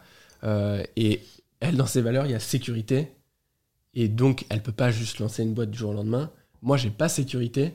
Genre, ce qui peut être vraiment un inconvénient pour moi, mais qui est aussi un avantage, surtout quand c'est complémentaire avec Ouais, quelqu'un qui a c'est- fond sur la vous êtes un sécurité. beau yin et yang là, Ah, je trouve. hein. c'est- C'est génial. Et du coup, moi, dans mes valeurs, j'ai croissance, mais croissance excessive. Si j'ai pas Ava pour me temporiser, j'aurais 15 boîtes aujourd'hui et je serais sous l'eau et, et je vivrais une vie terrible. Mm. Genre vraiment, vraiment difficile. Et c'est cool qu'elle me laisse suivre mon énergie. Genre là, on a lancé cette boîte, on devait la lancer en septembre, on l'a lancée la semaine dernière parce que je lui ai dit, c'est bon, là, j'ai besoin que ça sorte. Et elle m'a dit, ok, je te fais confiance, on la sort. Mm. Je vais m'occuper de comment faire en sorte que ça se passe en sécurité.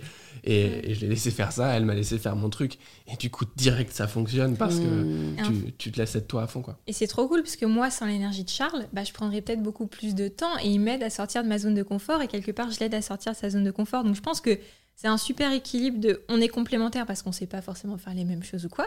On a de la chance d'aimer les mêmes choses, mais en même temps, l'énergie de l'autre nous pousse à sortir de notre zone de confort. Et euh, ça, je trouve que c'est intéressant si vous pouvez.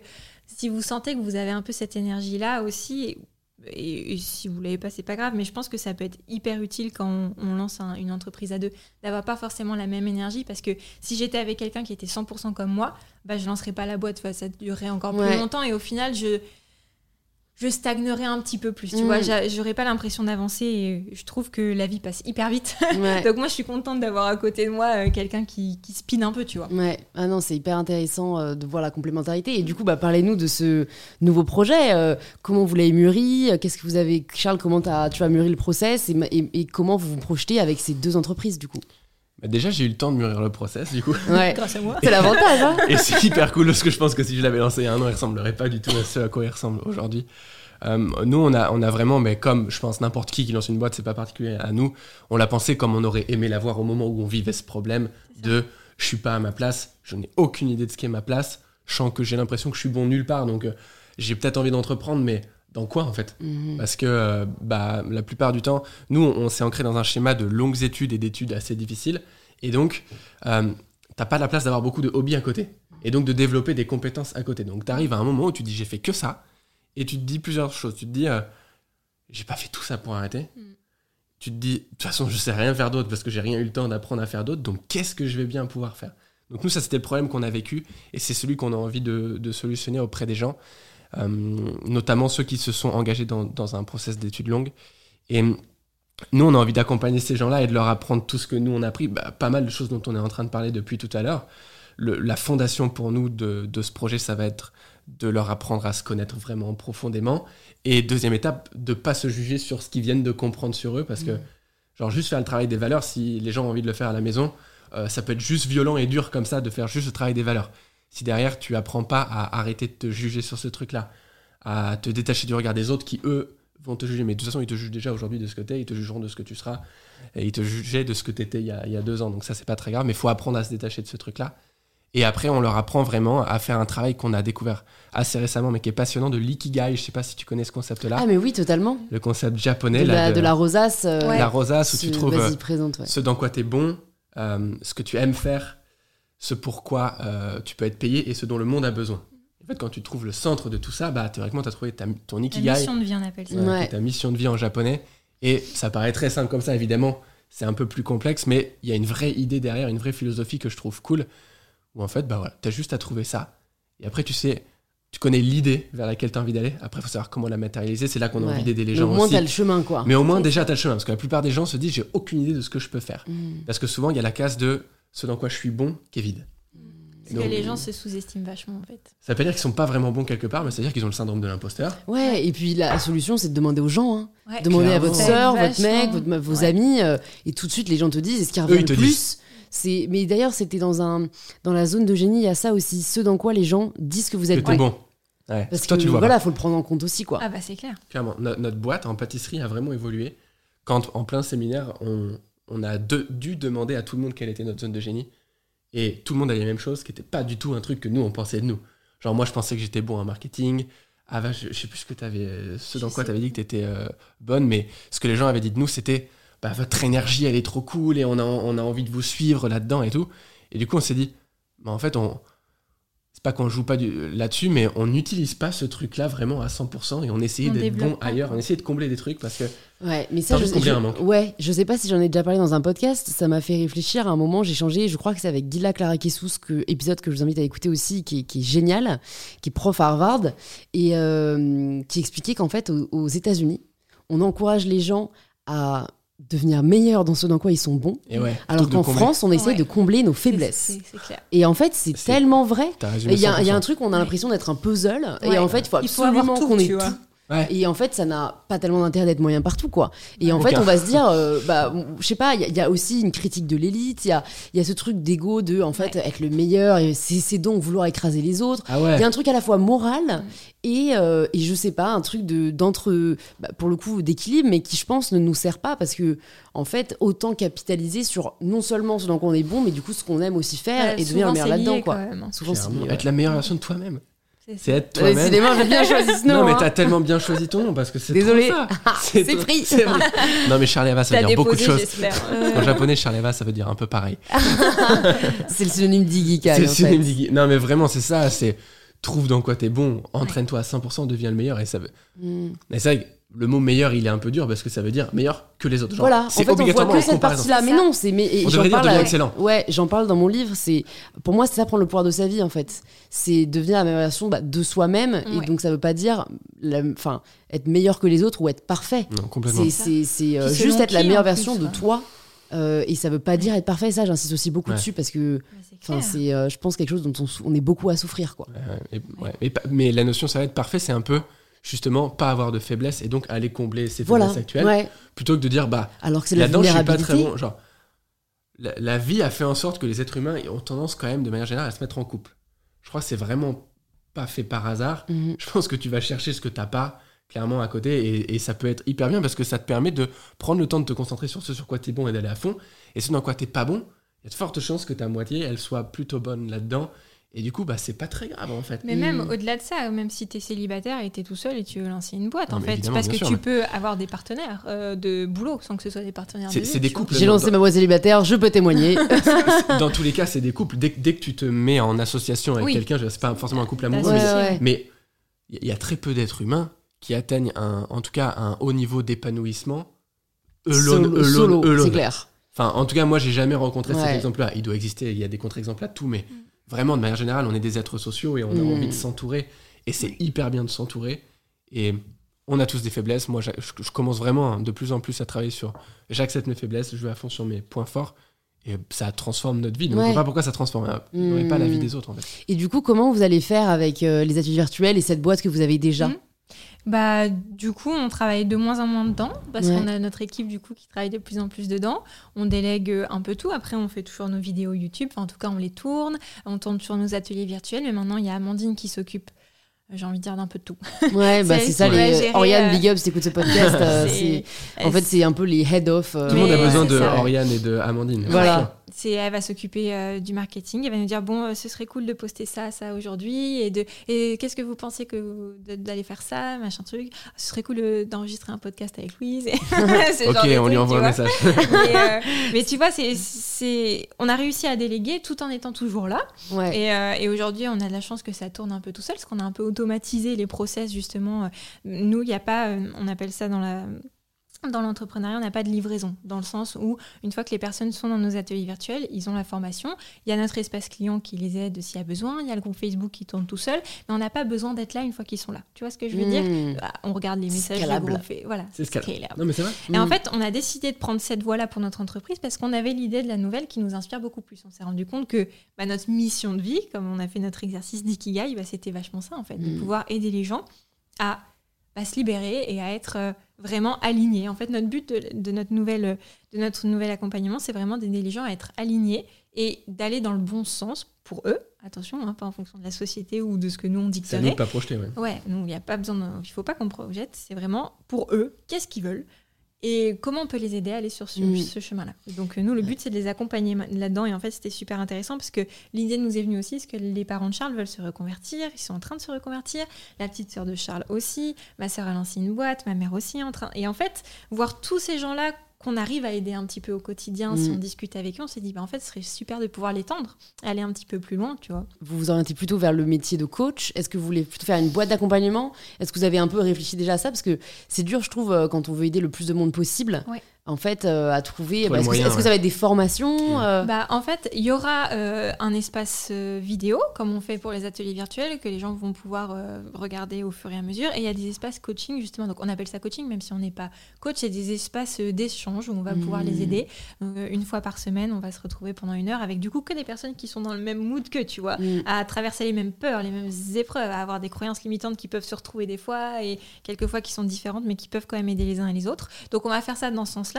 Moi j'aimerais beaucoup, ça m'intéresserait de faire, euh, d'apprendre un peu plus le coaching. Bah, alors je sais que c'est un gros mot aujourd'hui. hein. Les gens ont un peu peur des coachs alors que pour moi c'est. Enfin je comprends pas. J'aimerais en discuter avec. Faudrait peut-être qu'on trouve un mot français, ça rassurerait. Ouais, euh. mais ça, les gens entendent coach égale gourou, Bah, tu mais, vois. mais parce qu'en fait, ça veut tout et rien dire. Ouais. En fait, Ouais. tout ce qui, en Parce fait, comme on, a, ouais, il y a tout et rien. Et puis comme en France, on est quand même très attaché au diplôme. Ouais. T'as un côté, t'as pas d'école de coaching. Enfin, aux États-Unis, c'est vachement mieux perçu. As, aux États-Unis, tu peux être coach de tout, quoi. Tu peux être coach euh, euh, de, de, bah, de sport, mais coach de Nutrition. coach pro, coach couple. C'est quelque chose de plutôt positif. C'est et en fait, je pense qu'il faut voir ça vraiment comme bah, oui, des personnes qui nous aident à devenir la meilleure, meilleure Ouais. version de nous-mêmes, en fait. C'est un peu ça. hein. Bah, c'est ça, moi j'aimerais, ça m'intéresserait vachement. Je sais que David Laroche a une, é- a une école pour aider à devenir coach, etc. Julien Mussy aussi, qui est notre coach actuel, il fait une partie là-dessus. Et en fait, moi je vois plus ça dans le côté comment je vais pouvoir mieux aider les gens? Un peu quelles questions je peux leur poser qui seront assez pertinentes pour les les aider, comment je peux les accompagner en fait sur ce chemin. Donc moi ça m'intéresserait personnellement de, de me former là-dessus, je vais le faire je pense dans la fin de l'année, Euh, mais en tout cas le but ce sera vraiment de les accompagner de A à Z sur euh, tous- tous les blocages qu'ils peuvent avoir parce que c'est Mhm. dur de quitter un job. Nous, quand on a quitté médecine, c'était super dur, tu Et vois. c'était pas un job avec un salaire, etc. Ouais. On quittait- On quittait rien. Donc en fait, le Mm. but, c'est vraiment de leur trouver une sorte de stratégie d'évasion. Déjà vérifier si c'est fait pour eux, tu vois, de partir de leur un job. plan pour libérer Ouais. quelqu'un de prison, quoi. Mais c'est ça, Non, mais c'est un peu ça. tellement Ah, de gens mais se sentent emprisonnés dans leur vie. ça. Genre, nous, la, la- la phrase qui a changé notre vie, c'est Ta vie est une prison dont toi seul as la clé. Mm. Et, et nous, on se- ça nous parle plus aujourd'hui parce qu'on se sent plus en prison. Mais à un moment donné, si tu te sens en prison, cette, vie, cette phrase, elle peut vraiment te parler. Et peut-être que les gens vont t'aider et te l'attendre, mais si toi, tu la prends pas, tu la mets pas dans la serrure, il va vraiment rien se passer.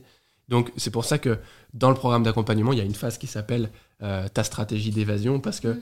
Les gens qui viennent nous voir aujourd'hui, bah, ils se sentent complètement emprisonnés dans leur job Mm. actuel et ils se disent ouais mais je peux pas quitter parce que j'ai un emprunt, j'ai des enfants et donc euh, je peux pas arrêter du jour au lendemain parce qu'on a un peu cette vision de la reconversion pro, c'est je dis au revoir à mon boss et je lance quelque chose après, alors que évidemment c'est pas c'est pas ça.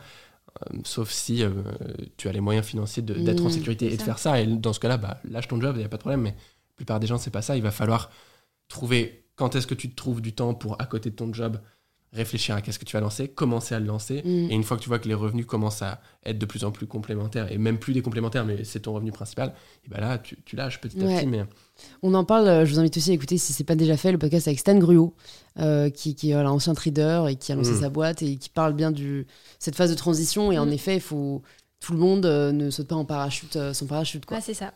En fait, ça dépend de tes Vous valeurs. êtes le parachute. Ouais. Ça- ça- On si- essaye. Si, t'as la valeur, genre vraiment en croissance excessive et que t'as pas du tout sécurité et que tu t'en fous, Mm. je pense qu'il y en a qui ont l'énergie de se lancer et ça marchera pas dans 100% des cas, mais ça peut le faire. Mm. Mais si vraiment pour te sentir profondément bien, t'as besoin d'être en sécurité, faut vraiment pas faire ça quoi. Donc ça dépend des gens en fait. La stratégie dépend des personnalités. Donc notre but à nous, c'est de les aider à être euh, le plus alignés possible et surtout apprendre à se connaître pour pas euh, se réenfermer dans quelque chose qui ne va pas leur aller. Tu vois. Et est-ce que du coup, là, vous retrouvez euh, un peu l'énergie Ah, euh, du début où en fait vous faites tout, euh, c'est pas grave, Mais pas besoin de déléguer. Ah ouais, c'est incroyable parce que là, on sent que la mission est différente. Avant, on aidait les gens à bien pâtisser, ce qui est génial parce qu'on sait que ça épanouit vachement, c'est un déstressant, etc. Mais là, on les aide à, à avoir À une de vie, à changer de vie, avoir une vie meilleure et ce que tout le monde mérite, tu vois, Mm, d'avoir mm. la vie où ils- on parlait, on parle souvent de ça, parce qu'on a fait une petite euh, masterclass il y a pas longtemps là-dessus, c'est ce côté. Si tu as la boule le dimanche soir avant d'aller au boulot le lendemain, si tu n'arrives pas à te lever le matin, pour moi, c'est qu'il y a un souci. Mhm, Il y a un souci quelque part, il y a un truc qui bloque. Parce que quand tu es à la bonne place, tu as l'énergie, tu as envie d'y aller. Parce qu'en fait, ta vie, elle est, t'es épanoui en fait. Tu vois? C'est le mot. Il y a ces gens qui pensent qu'ils sont feignants ou euh, Mm. qu'ils voient des gens accomplir plein de trucs et ils se disent Ah, ouais mais moi et puis même on- les parents ont tendance à dire Oh, mais t'es fainéant t'es machin mais genre je pense vraiment que personne n'est fainéant. Juste pas C'est la David. Laroche pas mal qui dit ça. C'est vrai, il le dit, ouais. Personne n'est C'est pas un problème de motivation, c'est que c'est pas le bon rêve en fait. Ouais, T'es juste en train de grimper la mauvaise montagne Ouais, et donc t'as pas l'énergie pour la grimper parce que ce qu'il y a au sommet ça t'intéresse pas. ouais. Genre euh, t'adores la vue mer et tout en haut t'as une vue jungle tu t'en fous en Et alors, est-ce que vous pensez vraiment que ça ne dépend que de ça ou est-ce qu'il y a d'autres choses qui vous donnent de l'énergie, vous, justement? Il y, a- il y a des trucs accessoires qu'on verra genre te nourrir correctement, Mhm. faire du sport. Euh, pour ceux que ça aide, méditation, yoga, etc. En fait, Et genre il y a des à côté. aussi son truc, tu vois. Voilà. Moi, pour moi, le sport, si tous les matins je me lève et je vais au sport, je, sais- je sais ma journée va être géniale parce que ça me correspond à moi.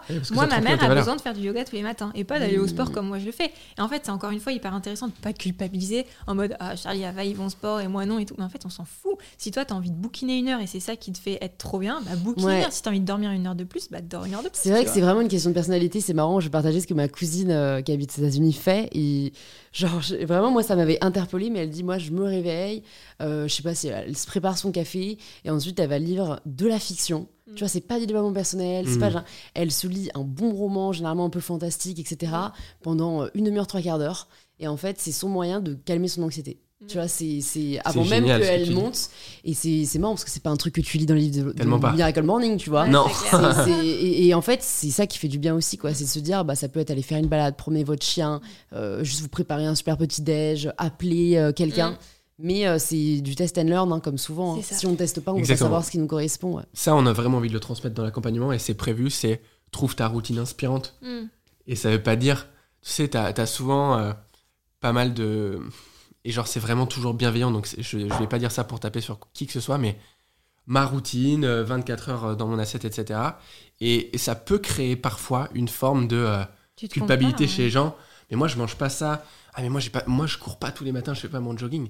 En fait, on s'en tape que tu Ouais. fasses pas ton jogging. Cette personne-là fait, et c'est génial ce qu'elle fait, elle fait tous les jours ce qui l'inspire et ça lui donne de l'énergie pour avoir tel niveau d'épanouissement et de réussite. Et ce qui va vers son rêve, tu vois. Ouais. Et en fait, ça, ça, l'a- ça, rempli cette personne dans ses valeurs et donc c'est génial. Et il n'y a aucune culpabilité à avoir en regardant ce truc et en se disant, bah moi je fais pas ça, allez, demain je commence à ça, et dans une semaine j'arrête et je me dis, j'ai vraiment aucune volonté, je suis nul, je suis incapable d'avoir des routines. Non, trouve ta routine inspirante, qu'est-ce- si c'est de la fiction, et je Ouais. trouve ça trop bien, genre tu- Ouais. avec ce que tu viens de dire, tu vas déculpabiliser plein de monde. Trouve ta routine qui t'inspire le plus. Par contre, je pense qu'il y a une vraie importance à avoir une routine. Ça, par contre, j'en suis convaincu. De, de faire, le- faire un petit peu la même chose tous les jours parce que tu sais que ça te donne de l'énergie et tu sais que c'est un, un moment que tu prends pour toi et tu te laisses pas avoir par j'ai ça à faire, je dois faire ça, genre le il faut, je dois, c'est l'extérieur qui te le dit. Mhm. Et il faut mettre beaucoup plus dans sa vie de je veux, J'ai envie, de. de. Mais sachant qu'une routine, enfin, c'est Moi, le mot de routine, je l'aime pas trop. Ouais, pareil. Alors pour le c'est coup, c'est un mot français, on peut ouais. pas blâmer. Euh, ouais, ouais. Mais c'est plus coaching. le côté, euh, je sais pas si discipline Rituel c'est ou- mieux, mais peut-être rituel. Rituel bien Ouais, rituel bien-être. Et c'est du genre, parce que routine, c'est genre, c'est toujours la même chose ou Bah, quoi. en fait, il y a un Alors qu'un côté chiant. Il y a hein, un côté chiant je suis d'accord avec toi. Alors qu'un rituel, tu vois, des fois, tu peux avoir envie d'aller courir, des fois euh, d'aller faire du sport en salle, ou je parle du sport parce que c'est notre truc à nous, encore une fois, ça veut pas dire que c'est ce qu'il faut faire, mais chacun peut avoir son rituel. Le café le matin, il y en a qui, ça va être un rituel, tu vois, un rituel bien-être pour certains, et d'autres, ça va être. L'écriture, le journaling. Euh, Ouais, Il tellement. tellement de choses, ou même juste écouter un podcast. Ouais, Ou alors ça, moi, ça, c'est le rituel auquel je ne dérange jamais. Mais c'est un moment Et pour toi. C'est un moment pour moi. Et ce qui est bien, c'est que c'est un truc que tu peux faire partout. Parce que Ouais. moi, fut un temps, euh, c'était un truc beaucoup plus chargé. Mm. J'en avais parlé, j'avais fait une vidéo justement à l'époque où, je lisais- où je lisais le Miracle Morning, parce que tu vois, je voulais laisser quand même euh, le Il est choix. génial ce livre. Il, il est très bien, tu vois, mais au fond, bon, alors moi, ça m'a pas transformé ma vie, mais je pense Mm. que j'étais déjà à un Ouais. endroit où j'avais envie d'être. Euh, mais en fait, euh, va faire tes exercices, ta Mm. lecture, euh, ta méditation, tout machin. En fait, euh, voilà, quand je suis en shooting, euh, là, je ne sais quoi, en Tu Italie, euh, je vais pas dire à tout le monde, les gars, euh, enfin, Ouais, je me réveille une heure plus tôt. Si je mets de la musique, c'est normal, c'est vraiment une routine. Non, tu vois, alors que le podcast, franchement, c'est enfin, juste. euh, a priori, Ouais. on mange, donc on a un truc à écouter, on a un truc à préparer. Et, Clairement. et c'est une dose d'inspiration te quotidienne. Que, que voilà, c'est que tu passes un mauvais jour ou un bon jour, tu t'entends des témoignages Ouais. de vie qui te rappellent qu'en fait euh, rien n'est Mm. rien n'est stable et que Ouais. tout change et que tu peux changer aussi ça. à tout moment quoi. C'est le problème des méthodes. Genre, les Ouais. livres qui te donnent la méthode pour. Mm. Bah, ça va hyper bien marcher sur un petit pourcentage de la population Mm. parce qu'ils sont pareils, ils sont sur les mêmes valeurs. Et, et là, par contre, tu crées des résultats énormes. Et je pense même qu'ils le savent, les mecs qui écrivent ces bouquins. Et ils se disent, quitte à ce que 95% des gens, ça les aide pas, je m'en fous parce que les 5% vont vraiment transformer quelque chose. Et c'est OK.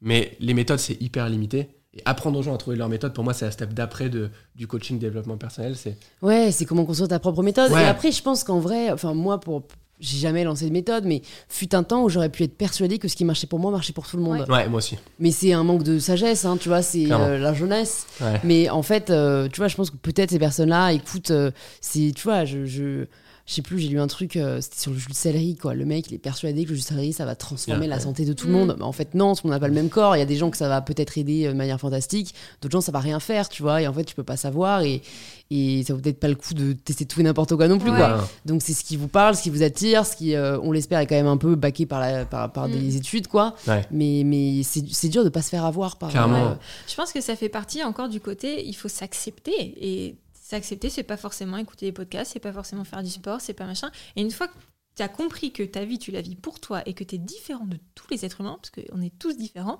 bah là, tu peux créer ton rituel sans culpabilité et en Mm. mode, ok, je m'accepte. Et s'il bouge, il, bah, il bouge. Et si je le fais pas, je le fais Ouais. pas, tu vois. Et vous avez quand même des modèles, des personnes qui vous inspirent. Vous arrivez à pas tomber dans ce piège de la comparaison? Moi, bizarrement, je me compare beaucoup à Charles.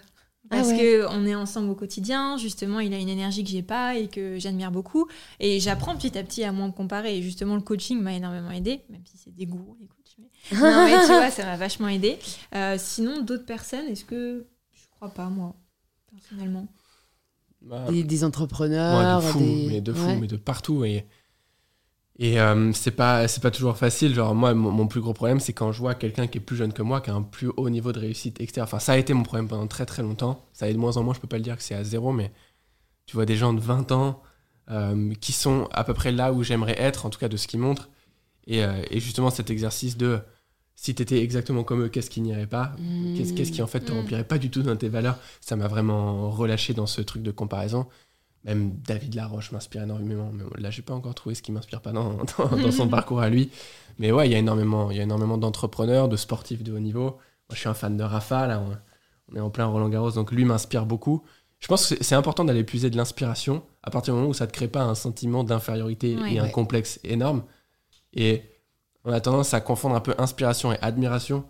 Genre, inspiration, c'est vraiment j'ai envie d'aller là, c'est génial. Admiration, c'est euh, il est intouchable pour moi, il est sur un piédestal. ouais, Il est parfait. euh, ça. Et il est Rappelez-vous qu'on ne connaît jamais toute l'histoire. C'est ça, Ouais, c'est le fantasme. L'admiration, c'est le fantasme. L'inspiration, c'est j'utilise cette personne comme une énergie pour euh, moi m'améliorer. Et je fantasme pas qu'il est parfait, mais juste ce que je vois de lui et que j'aime, j'ai envie d'y aller. Vous avez réussi à travailler sur ce truc de, en fait, la vie c'est pas une course. Ah, on l'a beaucoup travaillé. Ah bah ouais, avec. euh, Parce que en fait, aujourd'hui, euh, les réseaux sociaux permettent tellement euh, de la comparaison permanente que, euh, comme tu dis, on a l'impression que parce que Mm. il y a une personne qui est plus jeune que nous qui réussit mieux, ça nous invalide. Ouais. Mais en fait, il n'y a pas de médaille à la fin, tu vois. Mais pareil, là, entre la théorie et la pratique, c'est pas toujours facile. Je pense que tu as une réponse ou pas? Parce que j'ai deux trucs qui m'ont vraiment, vraiment aidé. Première phrase, c'est quand deux hommes courent dans la mauvaise direction, celui qui gagne, c'est le premier qui s'arrête. Genre, C'est fort, ça. ça, mais j'ai lu Prenons ça. le temps de méditer. Ouais, je, je vous laisse euh, dire dans les commentaires ce que vous pensez. Je te crée les commentaires. Allez, vas-y. Il y a pas... ouais, si, il y a YouTube, ça va. J'allais dire, sur le podcast, il n'y a pas de commentaires. Non, mais mais c'est- On peut laisser des avis si vous aimez cet épisode. N'oubliez pas de laisser 5 Si cette étoiles sur Apple. Podcast ou Spotify. Vraiment, cette phrase est trop puissante. Ouais. Quand deux hommes courent dans la, même, dans la mauvaise direction, le premier qui gagne, c'est celui qui s'arrête. Vraiment, posez-vous la question si vous êtes en train de courir. C'est le côté de la mauvaise montagne, c'est pareil. Est-ce que vous êtes en train de courir? Dans la mauvaise direction ou vraiment dans la bonne direction Et ça, ça là, on, permet on vraiment. parle encore d'une course, tu vois. Mais on parle encore d'une course. Je pense qu'un travail encore plus profond que ça, c'est la step d'après, c'est pourquoi, pourquoi je cours. Genre moi, je me suis vraiment rendu compte que j'ai des problèmes de santé euh, euh, et j'ai vraiment ce sentiment que je vais pas vivre la vie aussi longue que j'aimerais.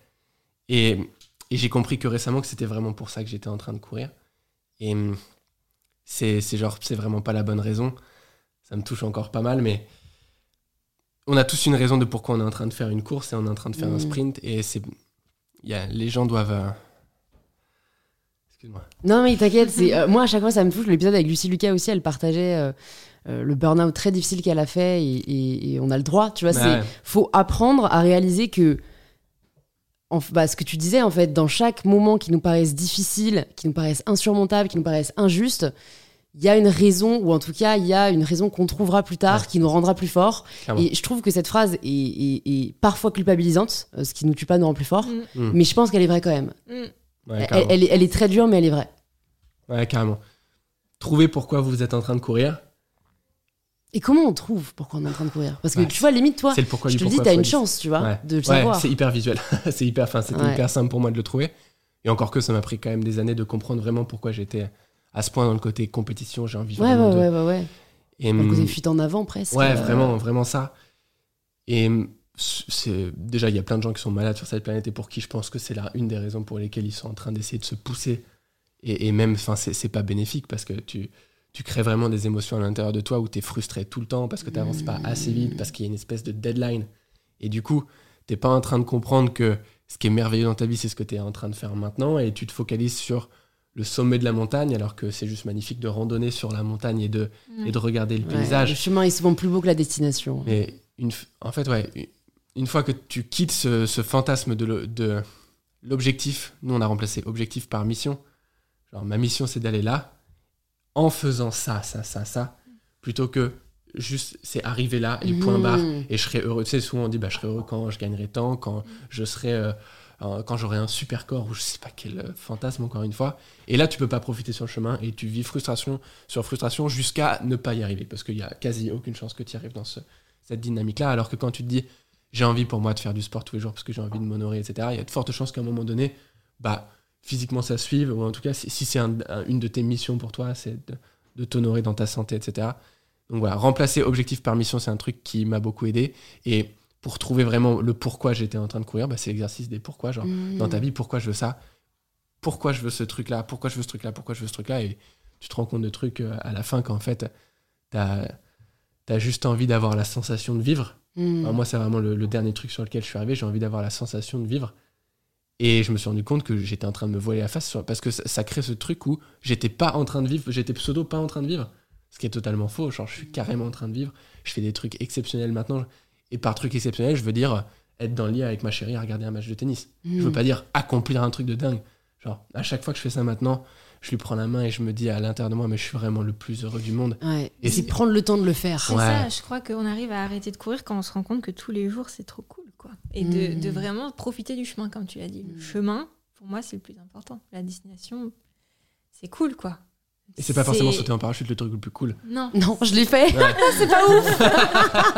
c'est pas ouf. mais ouais, profiter du chemin, je crois que c'est le plus important. Carrément. Quand tous les jours, on arrive à se lever et faire notre journée et dire Waouh, punaise, j'ai passé une journée incroyable. Alors qu'on a passé une journée classique, quelque part. Et Mais puis, juste se ouais. rendre compte que c'est ouf. Il y a quelque chose qui m'a fait réfléchir. euh, après, pareil, ça dépend, je pense, de, de- des personnalités, mais un épisode bah, de- du podcast de Pauline Legnaud avec. euh, euh, alors, son nom de famille, je crois que c'est Comte Sparville. J'ai oublié son prénom. C'est un auteur. Et euh, un philosophe, auteur, euh, il a dit en fait, j'ai commencé, euh, vie très difficile, il a perdu son enfant et tout. hein. Et, et il dit, euh, j'ai commencé à être heureux le jour où j'ai réalisé qu'être heureux, c'est ne pas être malheureux. C'est Et moi, ça m'a fait réfléchir parce que je pense qu'on fantasme le bonheur Ouais. Comme un truc exceptionnel Que où t'as tous jamais les jours, en fait, ouais. euh, Mm. c'est euh, voilà des moments magiques Mm. euh, en permanence où, où tu as la sensation de vivre tout le temps et tu es Mm. au max. Alors que au fond, moi, je suis assez d'accord avec le fait, en fait, c'est ne pas être malheureux. Ouais. Ouais, Ah C'est hyper simple, Mm. mais en fait, ça veut juste dire que bah, tu es là où tu as envie d'être. T'as pas, euh, t'as, t'as- t'as en tout cas ce que tu as vraiment besoin, pas forcément ce qui te fait rêver, parce que parfois c'est des faux rêves, mais ce dont tu as besoin. Et, euh, et, et- et tu vois, t'as pas ce truc de euh, Ah, j'aimerais bien changer ça quand même. Ouais. Ouais, Tant qu'on a des j'aimerais bien changer ça, je Mm. pense qu'il faut les changer. Mais, mais voilà, moi c'est, je voulais juste Mm. partager cette vision qui peut. Ouais, paraître suis pessimiste du bonheur, mais qui en fait est juste Génial. assez, assez lucide. Ouais, ça ça te relâche. Genre, les, les plus grands bonheurs de ta vie, c'est euh, j'ai soif et j'ai un verre d'eau à côté de moi, je peux Mm, boire. ouais, c'est clair. Je suis désolé, mais c'est j'ai très envie de faire pipi et, Ouais. et j'ai des toilettes à côté et je peux y aller. pipi. Je suis vraiment désolé, mais c'est clairement vrai. Bah, Genre, besoin si et je suis- assouvissement, quoi, en fait. hein. Je suis au Ritz en train de manger du caviar et j'ai très soif et j'ai pas d'eau. Je m'en Ouais. fous d'être au Ritz à ce Ouais, moment-là. Genre, j'ai soif, j'ai besoin de boire de l'eau. Si je suis dans mon canapé et que j'ai j'ai un toit au-dessus de ma tête, je, prends conscience que j'ai mes deux bras, mes deux jambes. Mm. Et même si vous n'avez pas vos deux bras, des Bah, jambes, même déjà, il en reste. Hein, un autre épisode à écouter, Ouais. le mec tellement inspirant, quoi. Pff, c'est... C'est- Il n'a pas de bras, il n'a pas de jambes, mais il est super heureux. C'est Voilà. un- ça, c'est un Sh- truc. short, long story short. Et en même temps, ouais, t'as l'impression que la plupart des gens qui vivent des trucs ultra horribles sont plus heureux que toi. Je sais. Moi, c'est un truc qui me fait un peu culpabiliser aussi, mais en fait, je pense que c'est assez humain. C'est-à-dire que quand t'es passé par un truc vraiment horrible, Tu te rends compte que le reste ouais. te paraît futile. Mais c'est c'est exactement ce qu'on dit aux gens justement qui veulent se reconvertir professionnellement. On en a plein au téléphone en ce moment.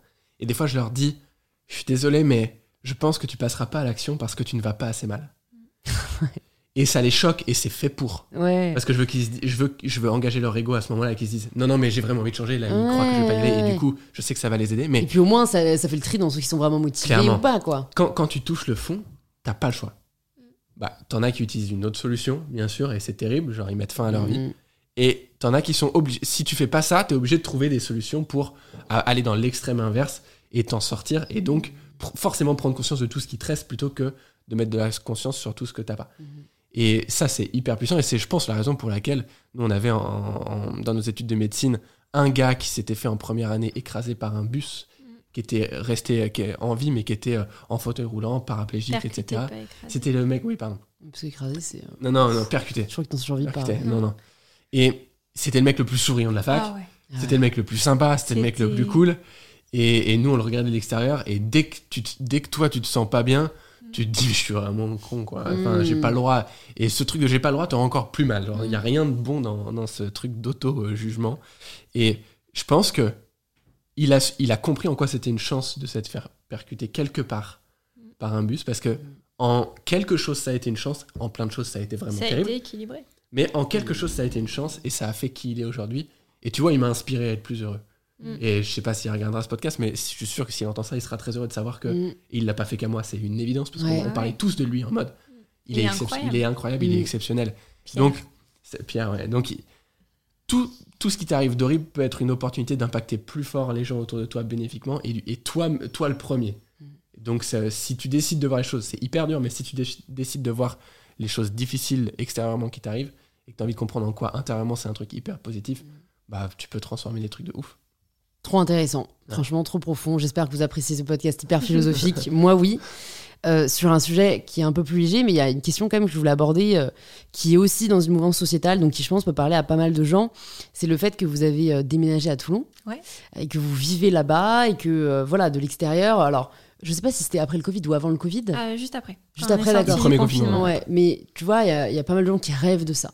Et je pense que on sous-estime l'impact que notre environnement a sur nous. Oh, c'est le plus important. Voilà. Et, et je pense qu'il y a plein de gens qui rêvent de habiter, que ce soit dans le sud, que ce soit à Mm. l'étranger. En fait, on se rajoute tellement de. Et Mm. parfois, c'est très légitime. Hein, je peux pas pour telle ou telle raison. Est-ce que vous pouvez nous dire ce que, vous a, ce que ça vous a apporté et peut-être euh, partager voilà, euh, vos conseils? Est-ce que vous, avez parfois ce fear of missing out, tu vois, de ne pas être à Paris? Est-ce que vous avez l'impression d'avoir moins d'opportunités? Est-ce que vous aviez peur de ça? Euh, moi, j'avais, je voulais pas qu'on parte tant que je pouvais pas financièrement remonter quand je voulais voir mes parents, parce que c'était une période où je venais de perdre ma grand-mère en plus. Enfin, c'était, j'ai besoin moi d'être proche de ma famille, et c'était hors de question pour moi si je pouvais pas revenir quand je le voulais financièrement, parce que le temps je l'avais.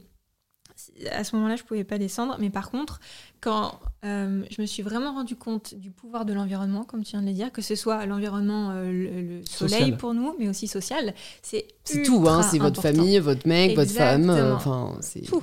Et c'était hyper important. Et nous, pour nous, descendre dans le sud, ça nous a fait peur parce que justement, on s'éloignait. Alors, Paris, euh, un petit peu, nous, on vient de Normandie. Paris, ça nous, c'est vrai qu'on s'éloigne de Paris, mais on est en soi qu'à 4 heures de train, donc ça va. C'était pas la folie. On s'est dit, on va euh, pas être invité à des événements parce qu'on était vachement dans la food avant, on va moins pouvoir aller voir les chefs, tourner des vidéos, ça va être moins simple, etc. Mais en fait, quand on s'est rendu compte de la vie dans le sud, le bonheur que c'est de se réveiller, d'avoir du soleil, de pouvoir être à la mer, parce que pour nous, la mer, c'est le plus important. euh, en termes de- d'environnement, euh, je sais pas comment on dit. euh, Ouais, de, de, de, De nature, quoi. Bien-être, en fait. ouais, hein, de euh. bien-être. Là, on s'est dit, il n'y a plus de questions à se poser, on n'a qu'une vie. Pourquoi je resterai en Normandie Alors, même si j'ai mes parents et que je les aime et j'ai envie de les voir tout le temps, tu vois. Mais encore une fois, on a décidé de vivre pour nous. Mm. Et vivre pour nous, ça voulait dire à ce moment-là, aller dans l'endroit qui nous inspirait le plus. Et on a vu un avant-après d'être parti dans le sud, tu vois. Trop cool. Je pense qu'il y a plein de gens, comme tu dis, qui, qui se disent mais je peux pas ou j'y arrive pas, etc. Et pour telle et telle raison, je n'ai pas la possibilité de changer vraiment là où je vis. Et nous, on a appris un truc, c'est que si tu fais pas quelque chose qui dans ta tête t'inspire, c'est parce que t'as pas trouvé encore un pourquoi assez puissant. Quand le pourquoi est assez puissant, le comment est évident, se fait tout seul. Genre, ton cerveau, c'est la machine la plus évoluée de, cette planète. Il est capable de répondre à n'importe quelle question. Il y a des gens qui créent des fusées pour aller sur la Lune. Tu dois trouver certainement, si tu te poses la bonne question, comment changer euh, de job ou de faire muter ou je sais pas quoi pour aller ailleurs. Simplement, tu te poses pas la question comment je vais faire pour y aller, tu te dis je ne peux pas y aller. Et nous, ce qui nous a aidé, c'est vraiment de changer notre, euh, ce qu'on appelle notre monologue interne. Qu'est-ce qu'on se raconte 95% de notre journée? Et dès qu'on se prenait à se dire un truc négatif, je peux pas faire ça, on avait un exercice de David Laroche. Une On baffe, se mettait une petite baffe. L'idée n'était pas de se faire mal, mais c'était d'envoyer un signal à notre cerveau, genre je ne veux plus penser un truc qui me limite. Et à chaque fois derrière, c'est je transforme ça en une plutôt qu'une croyance limitante, une croyance euh, constructive, stimulante. Et c'était plutôt comment je peux faire pour déménager et Même aller si vivre c'est pas tout de suite, parce qu'on a réfléchi pendant deux ans avant de déménager, tu vois, parce Mm. que justement, j'étais accrochée à mes parents beaucoup. Et, et à- encore une fois, tu sors de ta zone de confort quand tu pars à mille bornes et tu Mais sais pas trop ce qui t'arrive là-bas. tu vois. personne. Non. euh. Enfin, il y a plein de. Mais après, euh, je pense qu'on a aussi eu ce côté où on a compris que la vie, c'était pas un seul chemin. Et que si ça nous allait pas, bah, revenez en Normandie, en fait. Mm. Tu vois, Ouais. ce côté, Il n'y a pas de non-retour. hein. Peut-être qu'un jour, on, on va plus vouloir vivre dans le sud, peut-être qu'on va vouloir aller à l'étranger. Et en fait, c'est OK de pas vouloir toujours la même chose. Ouais. Et encore, moi, je trouve ça, même plus que c'est OK, c'est sain, tu vois, parce Mm. que ça veut dire que tu évolues dans ta vie et que tu grandis et ou Enfin, tu vois, que tu changes. Et je pense que quand tu es en croissance, et ça, ça fait partie de la croissance, parce que tu changes, tu bouges, tu évolues, ça, là, tu es en vie. Là, tu es vivant. Là, tu vis ta vie à fond. Il y a tellement de phrases que tu sais, j'ai envie de noter. Les gars, prenez un carnet. Je vais réécouter cet épisode. Bon, je, je pourrais continuer bien longtemps, euh, mais euh, on va arriver aux petites questions de la fin. Alors, parfois, je demande comment vous progressez, mais je crois qu'on en a bien parlé. Euh, donc, euh, donc, on va passer à la question d'après, qui est un peu est-ce que récemment vous avez euh, lu, vu, entendu, voilà, euh, une ressource quoi, qui vous a nourri, que vous avez envie de partager aux personnes qui nous écoutent? Moi, c'est vraiment ce truc dont je parlais tout à l'heure de la petite voix intérieure qui te tire vers le bas. Le, je crois que le, le livre s'appelle Sell Like Crazy, donc clairement vendre euh, de manière complètement folle. Donc c'est vraiment un pur livre de marketing, mais comme dans tout livre de marketing, c'est basé sur le comportement humain. Donc en Mhm. fait, moi, j'en tire un maximum de, de bénéfices sur ma compréhension de l'être humain, de moi-même et évidemment de comment je peux mieux impacter les autres. Donc ce livre-là a, a été génial pour ça, mais il est vraiment très axé business, entrepreneuriat, donc je le conseille plutôt à ceux qui ont envie de lancer une boîte. Mais le truc que je retiens le plus de ce livre pour l'instant, c'est vraiment que je comprends que qu'il y a ce truc-là à l'intérieur de moi qui me parle de temps en temps et arriver à identifier quand est-ce que c'est la little bitch inside et quand est-ce que c'est euh, quelque chose qui est en train de m'expliquer quelle est la bonne voie pour moi et qu'en fait je suis pas sur le bon chemin et que ça m'aide inconsciemment à me rediriger. Et moi, on a changé de coach récemment. Et c'est un coach qui me fait beaucoup rire parce qu'il aime bien faire des jeux de mots ou alors utiliser les mots et euh, les décomposer. Et il nous a parlé, je crois, si je dis pas de bêtises, du bonheur. En fait, c'est la bonne heure. c'est la bonne heure pour avoir du bonheur, tu vois. Et ça, je trouve ça super intéressant parce que pour moi, le bonheur, bah, c'est maintenant, quoi. Faut Mmh. avoir C'est tout le temps conscience la que bonne c'est heure. tout le temps. Ouais, c'est beau. Le bonheur, C'est tout le temps. mots, bonheur, tout le temps. Mm. Il, il est trop fort. ouais. Et Le dans bonheur, tous les mots, il va trouver ça. Je sais plus comment ça s'appelle, mais voilà, je trouvais que pour le bonheur, c'était hyper important parce que pour moi, la vie, ça Mhm. doit être ça, quoi. Est-ce que vous pouvez nous partager votre euh, meilleur investissement récemment, que ce soit euh, en termes d'énergie, que ce soit en termes matériels, que ce soit en termes, euh, je sais pas, humains Est-ce que euh, vous pouvez nous partager ça? Euh, moi, c'est notre investissement, en tout cas mon investissement au niveau du temps, euh, l'énergie qu'on a mis là récemment. On a bossé comme des acharnés pour justement lancer notre nouvelle entreprise. Et euh, c'était difficile dans le sens où bah, mes libertés étaient un petit peu. Enfin, je pouvais moins aller au cinéma. Quand j'entends liberté vraiment dans ce sens-là, j'ai dû beaucoup plus travailler, dormir moins et, tout ça pour en fait accomplir un truc qui me tenait à cœur. Et c'était du sacrifice, entre guillemets, mais qui était positif, tu vois. Et là, j'ai investi mon énergie pour quelque chose qu'aujourd'hui je trouve trop beau, parce qu'on a déjà des personnes qui qu'on va pouvoir accompagner. Et, euh, je trouve ça génial, parce que ça me remplit vraiment d'être alignée avec moi. Donc vraiment, l'énergie que j'ai mis dans euh, la création de quelque chose qui me tient à cœur. Et Mm. voilà, le meilleur investissement que j'ai fait récemment. Génial, merci du partage. Je pense que clairement, les meilleurs investissements qu'on puisse faire, c'est de l'énergie, même s'il y a plein de trucs qui demandent de l'argent. Genre, on, on dépense beaucoup d'argent dans, dans des accompagnements, des formations, et, et c'est vraiment super. Mais c'est vraiment, genre, tu peux dépenser beaucoup d'argent dans un accompagnement. Si tu dépenses pas l'énergie de faire les exercices qu'ils te demandent, Mm. bah, t'as juste dépensé de l'argent, t'as rien investi, t'as juste dépensé de l'argent. Et le dernier exercice qui, pour moi, a fait le plus gros avant-après, c'est comprendre quelles étaient mes trois valeurs. Je vais le répéter parce que vraiment, j'ai envie que les gens fassent cet exercice et je peux expliquer comment il nous a fait faire l'exercice pour que peut-être les gens arrivent à le faire parce que sinon, ça peut Si- être un peu S'ils sont arrivés jusque-là, c'est des vrais, ils vont le faire. Euh, il nous a posé la question de la manière suivante, c'est genre oublie ce que tu aimerais voir de toi et ce que la société déjà aimerait voir de toi pour trouver tes valeurs et regarde ta vie, pour- fais comme si tu t'auto-regardais sur euh, les 10-15 dernières années de ta vie, sur quoi la vie démontre que tu mets le plus d'importance? Quels sont les moments sur ces 10-15 dernières années où tu t'es senti le plus heureux et qu'est-ce que tu étais en train de faire à ce moment-là? Ça prend pas 5 minutes à faire cet exercice. Mm. Ouais, ça prend du temps. Dégagez-vous la, la journée Ouais. ou la demi-journée. Ouais, ouais, Ou faites-le sur plusieurs temps aussi, tu vois. Prenez vraiment du temps pour vous poser cette question-là. Ok, à quel moment, sur les dix dernières années, je me suis senti le plus heureux? Qu'est-ce que je faisais à ce moment-là exactement? Qu'est-ce qui, dans ce truc que j'étais en train de faire, vraiment me touchait particulièrement? Pourquoi ça me touchait? Et, et plus tu décomposes cet exercice-là, plus tu arrives sur vraiment ta valeur profonde, ta valeur profonde et tu de trouver, d'en trouver trois vraiment. Quand tu en trouves trois, bah après tu essayes de, de passer un maximum de ton temps à faire un de ces trois trucs ou à Mm. être dans une de ces trois situations. Et le, le- le- je pense que le bonheur, il est hyper, hyper plus accessible dans cette zone-là. Mhm. Super. Je vais vous poser les deux dernières questions du podcast. Je crois que vous n'avez pas posé celle-là la dernière fois. Donc, qui est-ce que vous aimeriez entendre au micro d'InPower Moi, en ce moment, j'adore Jonathan Cohen. Ouais, je suis fan. Je trouve qu'il a une énergie qui est incroyable. Il a une, une facilité à créer quelque chose qui est incroyable. Enfin, une facilité, je sais pas, mais en tout cas, ça a l'air facile Mm. de ce qu'il fait de l'extérieur. Et euh, il a l'air tellement cool et tellement gentil que moi, j'adorerais le voir. Super, Jonathan, si tu nous écoutes. En plus, j'ai l'impression que ce gars, enfin, moi je l'ai connu du jour au lendemain et j'ai l'impression qu'il est arrivé comme ça et que là il est en train de. Non, ouais, là, nous, il est en ascension. hein. Il est, il est- Ouais. il- c'est fulgurant quoi. Et je, je ne sais pas exactement ce qu'il fait dans sa vie pour manifester tout ça, mais ça Mm. m'intéresserait Ouais. énormément Mm. parce qu'il a forcément un, il y a forcément un truc qu'il fait. Mm. euh, Tu une- dis la une- même personne, du coup? Non, il faut que je trouve quelqu'un d'autre comme ça, ça apporte un peu de, Un peu. Un peu de en- diversité. Non, puis un peu de valeur en plus aux gens, plutôt que je dise la même chose que toi. Bah, je t'encourage à inviter Julien Mussy sur ton podcast, qui est notre coach actuel, Ok. Parce que je sais qu'il va apporter énormément de valeur aux gens qui écoutent ton podcast. Il est exceptionnel. Euh, Julie est- Laroche, pardon. Ouais, Ouais, il y a c'est tellement de vrai. monde. Ouais, ouais, Ouais. ouais. Je, elle fait aussi un travail euh, différent Ouais, de David, mais très euh, Mm. aussi dans l'accompagnement de la mission Mm. de vie. Donc, euh, moi, super, je repars avec euh, des, des Ouais. excellents te faire invités. une liste, hein, si tu veux. Ouais. Et puis, bah, je vais vous poser la dernière question du podcast, la question signature. Ça signifie quoi pour vous prendre le pouvoir de sa vie? Alors, je sais plus ce que j'ai dit pour le premier podcast. Ce sera peut-être différent de ce qu'on a dit dans le. Ouais. Ouais, c'est ça qui est intéressant, l'évolution. hein. Pour moi, prendre le pouvoir de sa vie, c'est euh, mettre de la valeur sur euh, se trouver, sur se chercher, en fait, sur se poser des questions pour essayer de découvrir qui on est. Parce que je trouve que c'est le plus important de vivre euh, une vie avec nous, mais le vrai nous, tu vois, pas le nous de la société, pas le nous de ce que nos parents nous disent ou quoi.